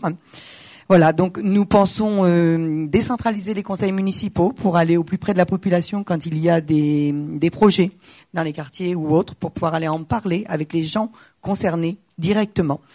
Euh, nous mettrons au cœur euh, les associations, les conseils citoyens, les citoyens eux-mêmes, les corps de métier, etc. Nous ferons des consultations, des consultations citoyennes sont au cœur de notre projet. On ne peut pas dire en toute matière probablement, mais en tout cas beaucoup de matière parce qu'on estime que une euh, mairie c'est avant tout la maison du peuple et que le peuple a sa voix à donner, des choses à dire et qu'il faut les respecter. Voilà. Euh, donc euh, ça, ça, sera centralisé autour de ça essentiellement. Nicolas Sainte-Cluc oui, y compris sur les associations. Oui, excuse-moi, Nicolas. Pardon. Donc, nous créerons une maison des associations de qualité et également un conseil d'association qui sera l'interface entre les services techniques, juridiques et financiers de la mairie pour éviter, euh, voilà, pour permettre la transparence absolue, voilà, en matière de gestion. Merci. la démocratie participative, tout le monde en parle, mais euh, peu de personnes agissent. En fait, il y, y, a beaucoup d'incantations, mais c'est vrai que nous, dès le début de notre rassemblement, il faut puisque j'ai vu que tout le monde a un peu présenté qui il était, Arbonne en commun, c'est quand même euh, six, enfin trois partis et trois euh, associations citoyennes. Donc vous pensez bien que lorsque vous faites des rassemblements, vous faites un projet aussi euh, en commun, il y a beaucoup de discussions, on a appris à s'écouter et on a appris aussi à avoir le consensus pour arriver justement à faire, ce, programme. Dans notre rassemblement, nous, et la démocratie participative, nous l'avons appliqué et c'est la raison pour laquelle, avec Narbonne en commun, on souhaite vraiment douter, doter, en tout cas, se doter de véritables outils de démocratie participative tout d'abord un lieu dédié avec euh, l'église de la Mourguier dans laquelle on pourra mettre les fabriques citoyennes qui remplaceront les conseils citoyens tels qu'ils existent euh, aujourd'hui et des moyens dédiés, c'est-à-dire euh, déjà aussi des moyens dédiés, c'est-à-dire des outils de démocratie participative comme un budget participatif. nous, on propose qu'il fasse 10% du budget de l'investissement, ça, revient à peu près à un million d'euros. D'autres le proposent également. Et faire en sorte aussi que pour les grands projets, on puisse consulter la population par le référendum tout simplement d'initiative euh, locale. Euh, autre chose aussi quand même important symboliquement, nous voulons qu'il y ait un adjoint euh, qui soit dédié, chargé de la démocratie participative et de la laïcité. Ça aussi c'est très important. Alors vous avez vu d'ailleurs que notre logo est constitué de guillemets, c'est-à-dire l'écoute justement. Et en ce qui concerne les associations, c'est aussi un domaine qui me touche particulièrement parce que Monsieur Perello l'a indiqué, c'est vrai, j'ai été élu moi sur un mandat, j'ai été adjoint, et j'avais mis en place pour les subventions, parce que je trouvais que c'était bizarre la manière dont c'était attribué, je voulais que ce soit indépendant du pouvoir du maire. Je ne veux pas que le maire prenne seul les décisions sur les subventions. Et donc j'avais mis en place une commission d'attribution indépendante des subventions, c'est-à-dire avec euh, chaque année on changeait, on prenait un, président d'association qui participait à la commission d'attribution et pendant deux jours entiers, eh bien, on regardait tous les dossiers et on attribuait les subventions de manière objective. C'est la même chose d'ailleurs que l'on a fait pour le dossier des barques, pour la commission d'animation des commerçants lorsqu'on a fait les barques. Et euh, il se trouve qu'ailleurs que certains élus, euh, qui sont aujourd'hui dans la majorité, en ont, bénéficié. Il y avait donc des critères objectifs et c'est ce qu'il faut mettre en place quand on fait de la démocratie participative. Il faut s'appliquer effectivement, il faut le faire en toute transparence et il faut s'empêcher effectivement de, de dévier. Je rejoins certains propos qui ont été dits euh, à ce niveau-là. Oui. Oui, alors concernant la démocratie participative, c'est vrai, c'est c'est comme l'environnement. C'est depuis quelques années, c'est c'est un terme que euh, chaque candidat, chaque élu doit avoir disons, sa, petite fiche Bristol par rapport à cette à cette thématique-là. Alors quelle est la vôtre? Alors la mienne, elle est simple. C'est vrai que la, la démocratie participative, c'est faire entrer le citoyen au cœur du pouvoir, mais tout en n'occultant pas le fait que nous sommes là, nous sommes huit, nous sommes candidats pour être élu. Après, effectivement, on peut tout gérer via, via de la démocratie participative, mais l'élu que nous sommes, que je serai, doit aussi avoir sa part de responsabilité. Et c'est vrai que cette part de responsabilité, c'est mettre en œuvre des outils pour communiquer, pour écouter et pour échanger avec ses administrés, ses élus, enfin ses élus de quartier. C'est pour ça que nous, euh, chaque conseil de quartier que nous ferons, chaque forum de quartier que nous ferons, nous leur attribuerons un budget. Ce budget, il sera 2 millions d'euros par quartier et pour le mandat. Et à charge pour les citoyens de par quartier par an, mais des quartiers, il y en a 8. Vous, vous êtes euh, à 1 million par an. Ça fait il y avait un, million tout à l'heure, c'était un million par quartier et un million par an. Oui, qu'est-ce que sont vides la moitié du fonctionnement sont des promesses à gogo Non, non, non, mais attendez. Promesses à gogo. Respectez les, les positions de ce candidat. 1 million d'euros sur le mandat. Voilà, c'est bien compris comme ça. D'accord, très bien. on n'utilise pas le. Oui, il y a le même chiffre, mais pas la même. Euh, c'est ça. Et donc du coup, chacun sera libre. Par contre, ce million d'euros, ce sera pour des équipements structurants, c'est-à-dire que on va pas se se défausser en disant effectivement, s'il y a un trottoir à refaire, non, ça c'est le budget général de la ville qui doit le faire, parce que ça fait partie des compétences de la ville. Par contre, un quartier, comme là aussi j'ai eu des contacts, notamment à Saint-Saint-Pierre, ils veulent effectivement l'aire de jeu pour enfants, elle est complètement désuète. Donc libre à eux d'investir par rapport par rapport à ça, parce que si le conseil de quartier de, de, de ce quartier-là souhaite mettre l'accent sur, euh, sur les jeunes, sur, sur la petite enfance, bien sûr, ils auront une totale liberté de le faire. Bien sûr, Pour les dans un cadre, dans un cadre, dans un cadre qui sera, qui sera établi et que nous ferons en concertation. Par rapport aux associations, la ville doit être, doit favoriser, ne doit pas imposer. Chaque association doit être libre, mais par contre, la ville par l'intermédiaire d'un guichet unique par rapport aux formalités, ce n'est pas forcément que des formalités de demande de subvention, c'est simplement une aide technique, une association qui fait une manifestation, il suffit simplement qu'elle appelle un seul service pour que la ville lui fournisse les tables, les chaises, les barrières de sécurité, et non pas être renvoyé d'un point A à un point B entre les services techniques, le service des sports et autres, pour avoir, pour avoir du matériel. Donc ça, nous devons faciliter, parce que on parle de démocratie participative, mais une ville comme Narbonne est riche de plus de 300 associations actives. Nous devons les soutenir et les accompagner. Et ça, c'est le rôle de la municipalité et ce sera le rôle du maire. Parce qu'on parlait en début de débat ben, du bien vivre ensemble, c'est cela aussi. Ce sont des lieux de rencontre. Et ça, je dois en être garant et j'en serai garant. Merci. Didier Mouly. Ben, oui, chacun d'entre nous euh, a repris euh, son programme et l'a développé. La démocratie participative pour Nouveau-Narbonne, elle existe depuis six ans, c'est pas quelque chose de nouveau. Les conseils citoyens, il y en a huit, ils fonctionnent très très bien. Ils ont un budget participatif et réalisent, en fonction de leur projet, euh, certains travaux qui permettent d'améliorer le cadre de vie de chacun des quartiers. On ne doit pas augmenter euh, le nombre de conseils citoyens, mais augmenter l'enveloppe du budget participatif et en même temps euh, continuer un élu par conseil euh, citoyen qui va discuter avec eux, faire le lien avec les autres élus et compléter tout cela avec des rencontres dans les quartiers. Actuellement, depuis six ans, chacun des élus euh, dans son quartier ou dans le périmètre de son bureau de vote dont il assure la présidence rencontre les citoyens régulièrement. Pour ma part, c'est tous les vendredis après-midi, sans rendez-vous, que les Narbonnais peuvent venir. J'ai euh, en plus délocalisé le rendez-vous dans chacune des annexes de la mairie pour pouvoir leur faciliter l'accès. Et ce lien direct avec la population permet d'avancer sur des sujets. Il y a, en complément de tout cela, bien entendu, rendre visuels les conseils municipaux pour ceux qui ne font pas le déplacement, parce que si les deux ou trois derniers conseils municipaux ont permis de remplir la salle des synodes, au cours des six ans, la salle des synodes n'a jamais été autant remplie qu'à ce moment-là. Donc, euh, permettre l'accès au conseil municipal, aujourd'hui il est enregistré, demain il doit être euh, visuel par les télé, euh, Internet, cela est, possible et, faisable. Mais l'indépendant peut le faire. Hein.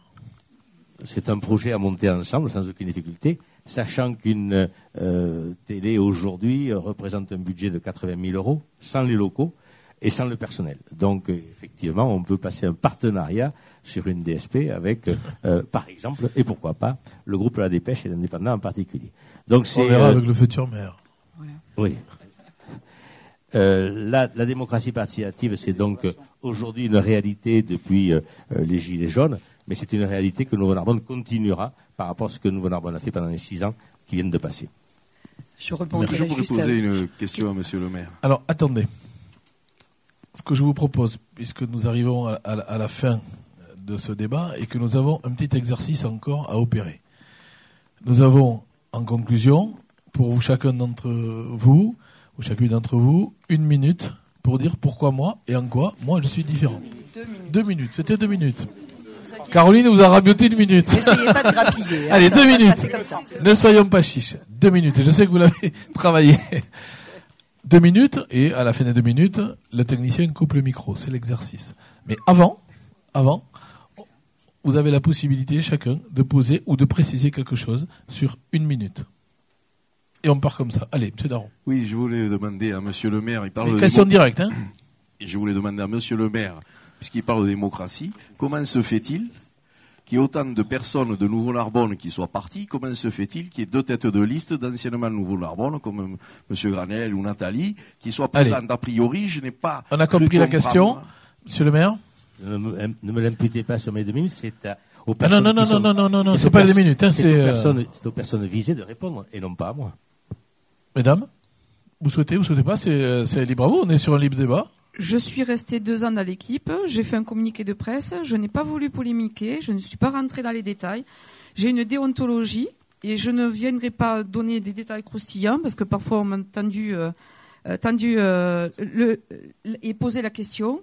je reste digne dans la position d'élu. Être élu, c'est être digne et respecter les, dossiers et la fonction. On a compris, merci. Et Monsieur Ranel. Non, mais s'il veut répondre, il n'est pas obligé de, répondre. Je n'ai pas quitté Nouveau-Narbonne.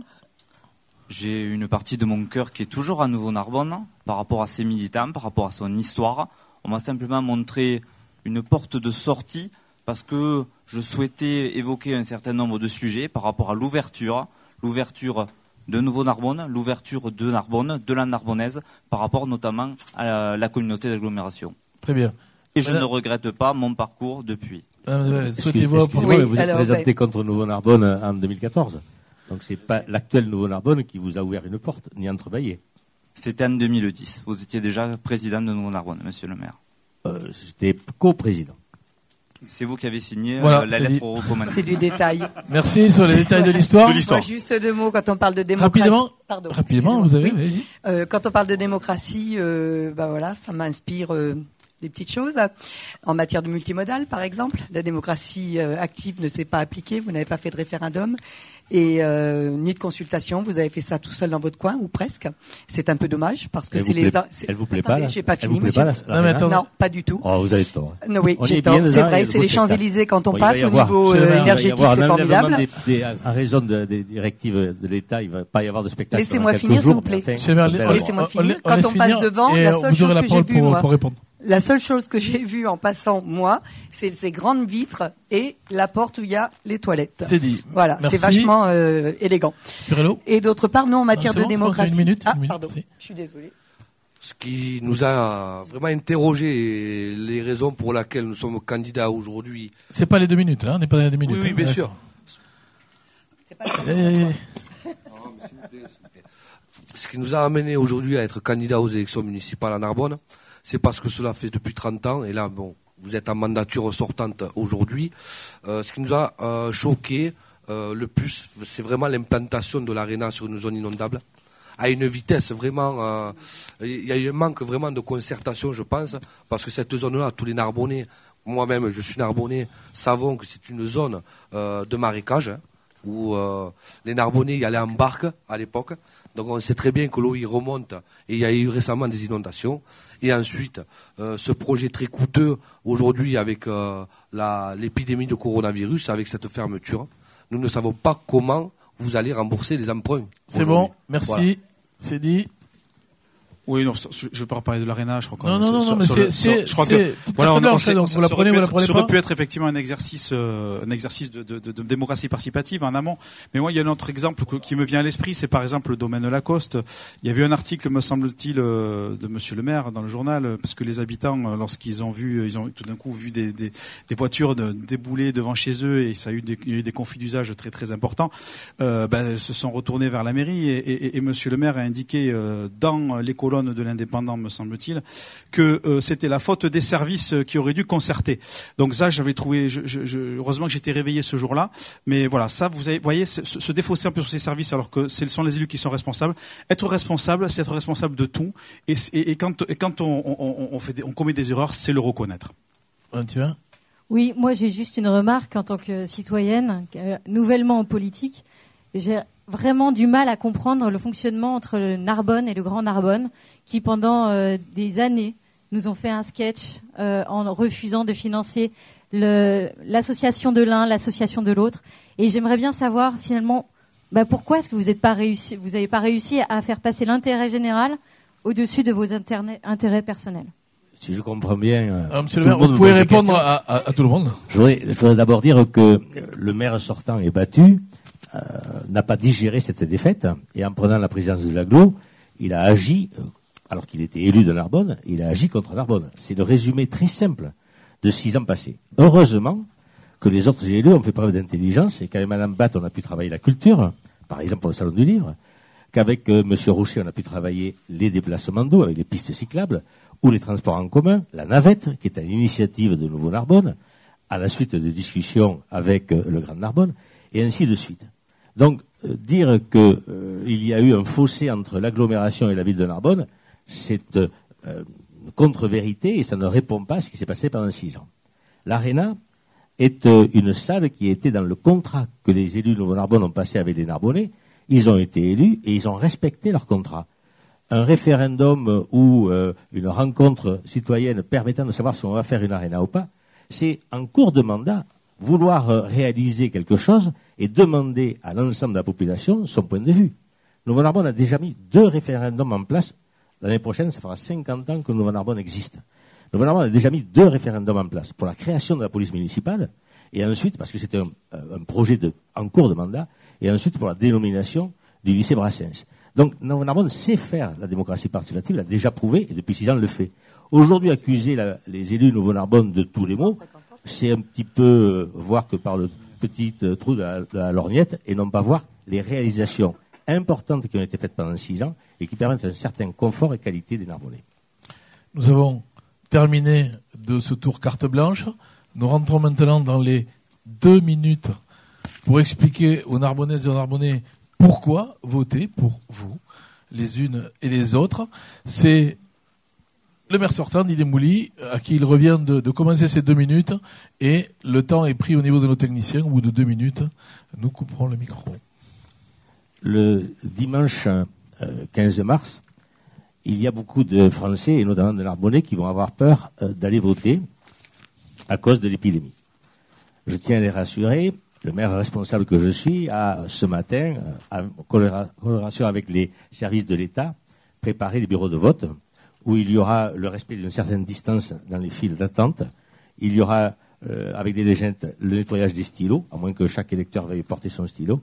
Et il y aura euh, des liquides permettant de se nettoyer les mains.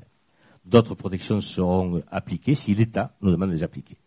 À ces Narbonnais qui auront voté euh, le 15 mars, je leur demande de réfléchir entre des mouvements politiques qui aujourd'hui sont sur le devant de la scène à Narbonne, et cette liste, et une liste qui, depuis près de 50 ans, a donné aux Narbonnais la parole en premier et a réalisé tout ce qui existe à Narbonne comme élément structurant, leur permettant d'avoir une certaine qualité de vie. C'est le seul mouvement qui ne fait pas de politique, c'est le seul mouvement qui n'appelle pas à un choix de société. Et c'est pour ça que je leur demande de voter Nouveau-Narbonne et de faire voter Nouveau-Narbonne. C'est important pour l'avenir de la ville, pour la protéger, pour la sécuriser et pour permettre à chacun d'entre eux d'avoir un déplacement le plus agréable possible avec des loisirs les plus euh, attrayants également possibles. C'est cela, Nouveau-Narbonne, c'est mettre en avant le citoyen et non pas la politique. C'est ne dépendre de personne, être indépendant et simplement au service des Narbonnais.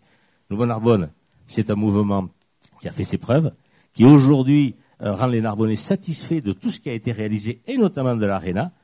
Le nombre de personnes qui sont allées à l'Arena, plus de 30 000 personnes sur les trois mois d'ouverture et la démonstration même que cette Arena répondait à un besoin que l'ensemble de la Narbonnaise euh, avait eh bien, l'agglomération doit passer aussi, changer aussi de style et devenir non pas une agglomération politique comme cela a été le cas pendant six ans, mais une agglomération au service des citoyens, de tous les citoyens, et l'ensemble des communes doivent travailler ensemble. Deux minutes pile.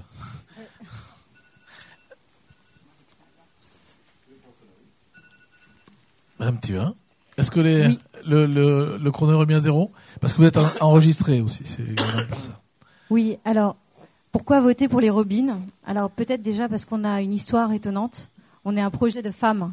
On est euh, à la, base, c'est une poignée de femmes qui, euh, constatant le manque de, sérieux des projets par rapport à l'urgence euh, écologique et par rapport à l'urgence sociale qu'on est en train de traverser, se sont levées, se sont lancées. On est toutes nouvelles en, en politique et en fait, on a eu la surprise d'avoir des gens extrêmement compétents qui sont reconnus dans notre démarche et qui nous ont rejoints. Et ensemble, on a réussi à, créer un projet dont je suis extrêmement fière, avec des gens extrêmement compétents.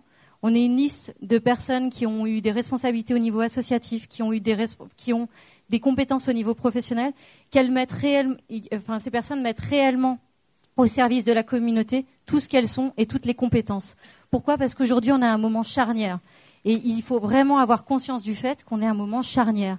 Je le répète, 70% des mesures qu'on doit prendre contre le changement climatique doivent être prises d'ici les, les dix prochaines années. C'est maintenant, c'est maintenant qu'il faut agir. Donc, évidemment, dans le cercle ici, je suis la seule qui suis un peu surprise d'être là parce que je n'avais pas prévu. Ce n'est pas des années que je me nourris pour être mère. Mais je suis là et je mettrai l'intégralité des compétences, et je sais que tous ceux qui sont avec moi le feront pareil, l'intégralité de nos compétences au service de la ville.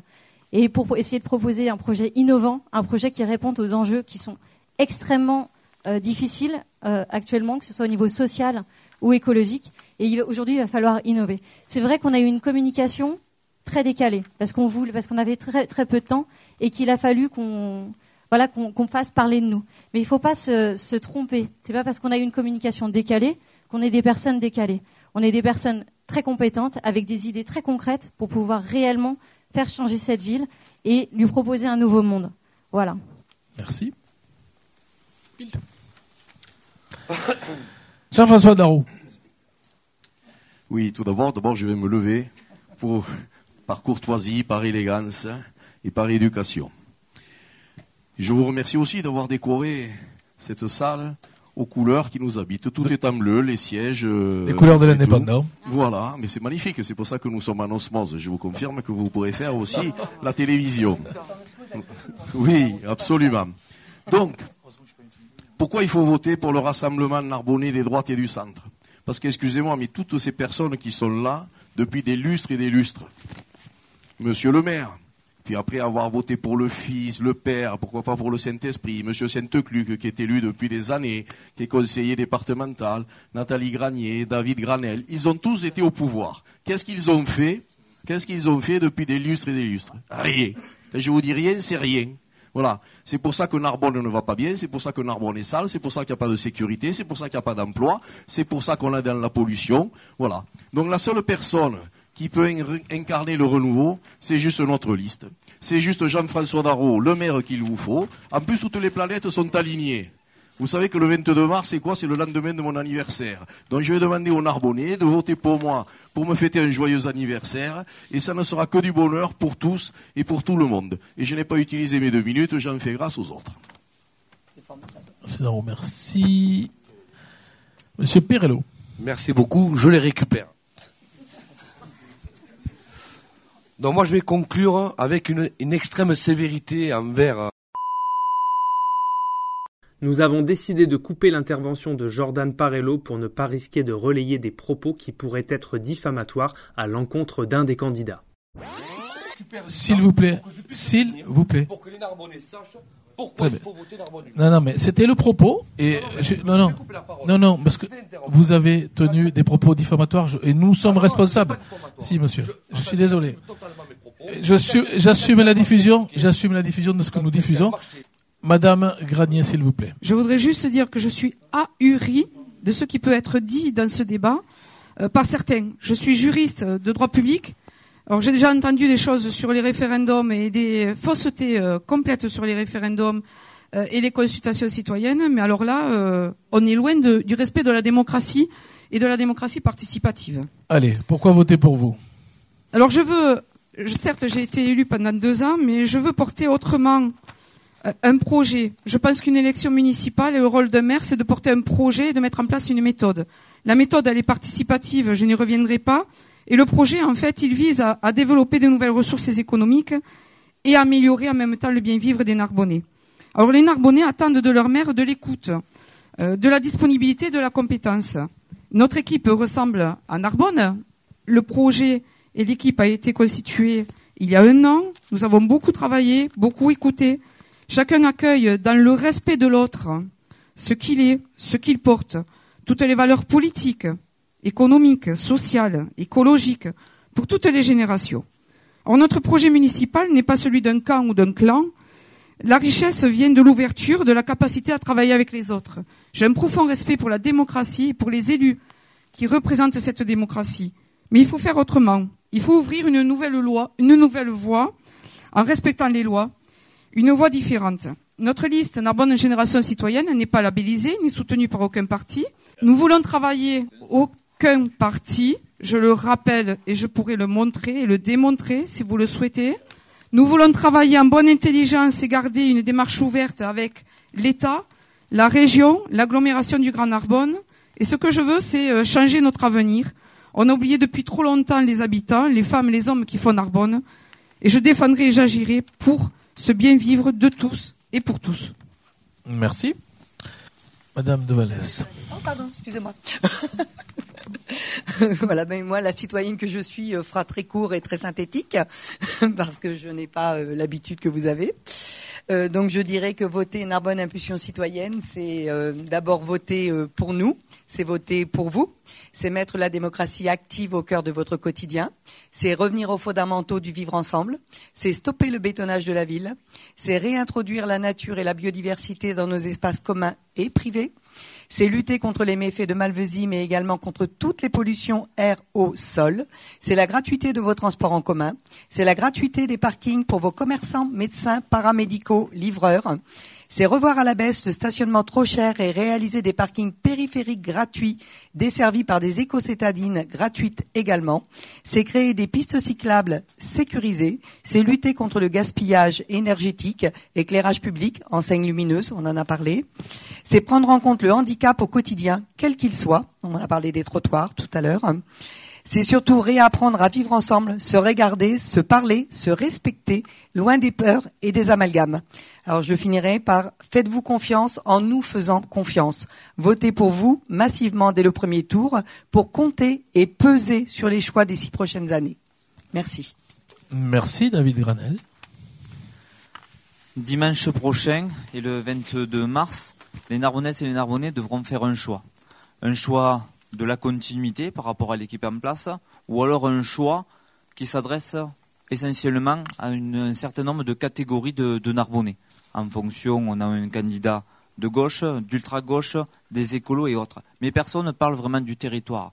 Personne ne parle de la population narbonnaise. Moi, je ne veux être le maire qui unit les Narbonnais. Je veux être le maire, un maire pour tous les Narbonnais. Et au sein du collectif Narbonne 21, j'ai réussi à fédérer autour de moi, non pas 46 personnes derrière moi, mais 46 compétences, 46 personnes venant d'horizons différents. D'ailleurs, dans mon équipe, il y a des personnes qui ont travaillé avec la plupart d'entre vous à un moment donné euh, de, leur parcours des personnes qui ne sont pas encartées politiques, ou du moins qui le sont, mais dans différents, dans différents partis, mais qui aujourd'hui se réunissent autour d'un projet, un projet de vie, un projet de territoire. Parce que bien grandir, bien grandir, bien se développer et bien vieillir en Narbonne doit être au cœur de mes préoccupations en tant que maire. Et ce sera au cœur de notre liste et de notre projet. Aujourd'hui, Narbonne a besoin d'être réconcilié. Réconcilié avec ses quartiers, réconcilié aussi avec son territoire, avec le Grand Narbonne, avec le département, avec la région et aussi avec les services de l'État.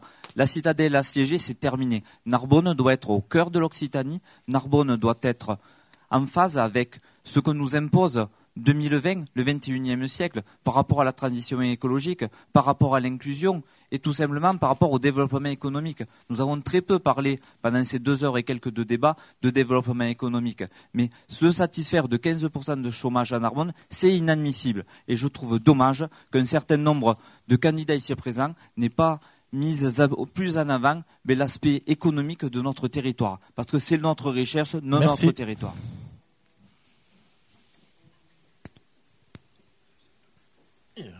Nicolas Sainte-Cluc. Oui, euh, vous voyez, je, garde mon calme malgré ce qui s'est passé avec Monsieur Perello. C'est quand même assez étonnant d'avoir de, de, des, agressions de, ce type. Mais euh, il faut garder son calme si on veut être maire et, euh, effectivement admettre aussi qu'il y a parfois des personnes qui, ont des soucis. Alors Narbonne, moi ce que je voulais dire surtout, c'est que Narbonne a des, atouts considérables et nous devons les révéler dans tous les domaines. Notre projet, comme je l'ai indiqué tout à l'heure, a été construit vraiment avec tous les Narbonnaises et les Narbonnais euh, et il, correspond vraiment à leurs attentes. Alors c'est pas euh, c'est pas euh, un trominoscope, c'est pas non plus une liste de mots qui ne veulent rien dire. Il porte vraiment une, une vision d'avenir et il est cohérent dans son ensemble. C'est-à-dire que chaque chaque action est, est intimement liée à une autre. Et comment en effet évoquer par exemple la tranquillité publique et la sécurité sans parler de la propreté sur la voie publique? Comment mettre en place des mesures écologiques sans démarche éducative et citoyenne? Comment prévoir la mise en œuvre de grands projets sans y associer les habitants par la démocratie participative? Comment lancer des études sur les mobilités sans y associer le Grand Narbonne et la région? Comment mettre en œuvre des actions dans les solidarités sans y associer le conseil départemental de l'Aude et les associations qui œuvrent pour tout simplement une société plus juste et plus solidaire? Comment favoriser, comment rendre attractive la ville sans renforcer les services publics? Comment enfin favoriser le développement économique sans soutenir le commerce de proximité, le tourisme et une agriculture urbaine et durable? Avec Narbonne en commun, nous dessinerons un avenir pour Narbonne qui garantira tout simplement une ville plus sûre, plus dynamique sur le plan économique, qui encouragera le développement du territoire, un, un, territoire qui sera respectueux de ses habitants, de son environnement. Avec mon équipe, je travaillerai bien évidemment en lien avec euh, toutes les autres, toutes les autres collectivités pour une ville plus humaine. Merci. Écoutez, un débat républicain, c'est un exercice difficile à 8-8 candidats. Moi, je vous remercie. C'est la, oui, effectivement. Moi, merci aux personnes qui ont accepté de, de répondre à notre invitation. Rendez-vous dimanche soir pour savoir qui sera au débat du second tour.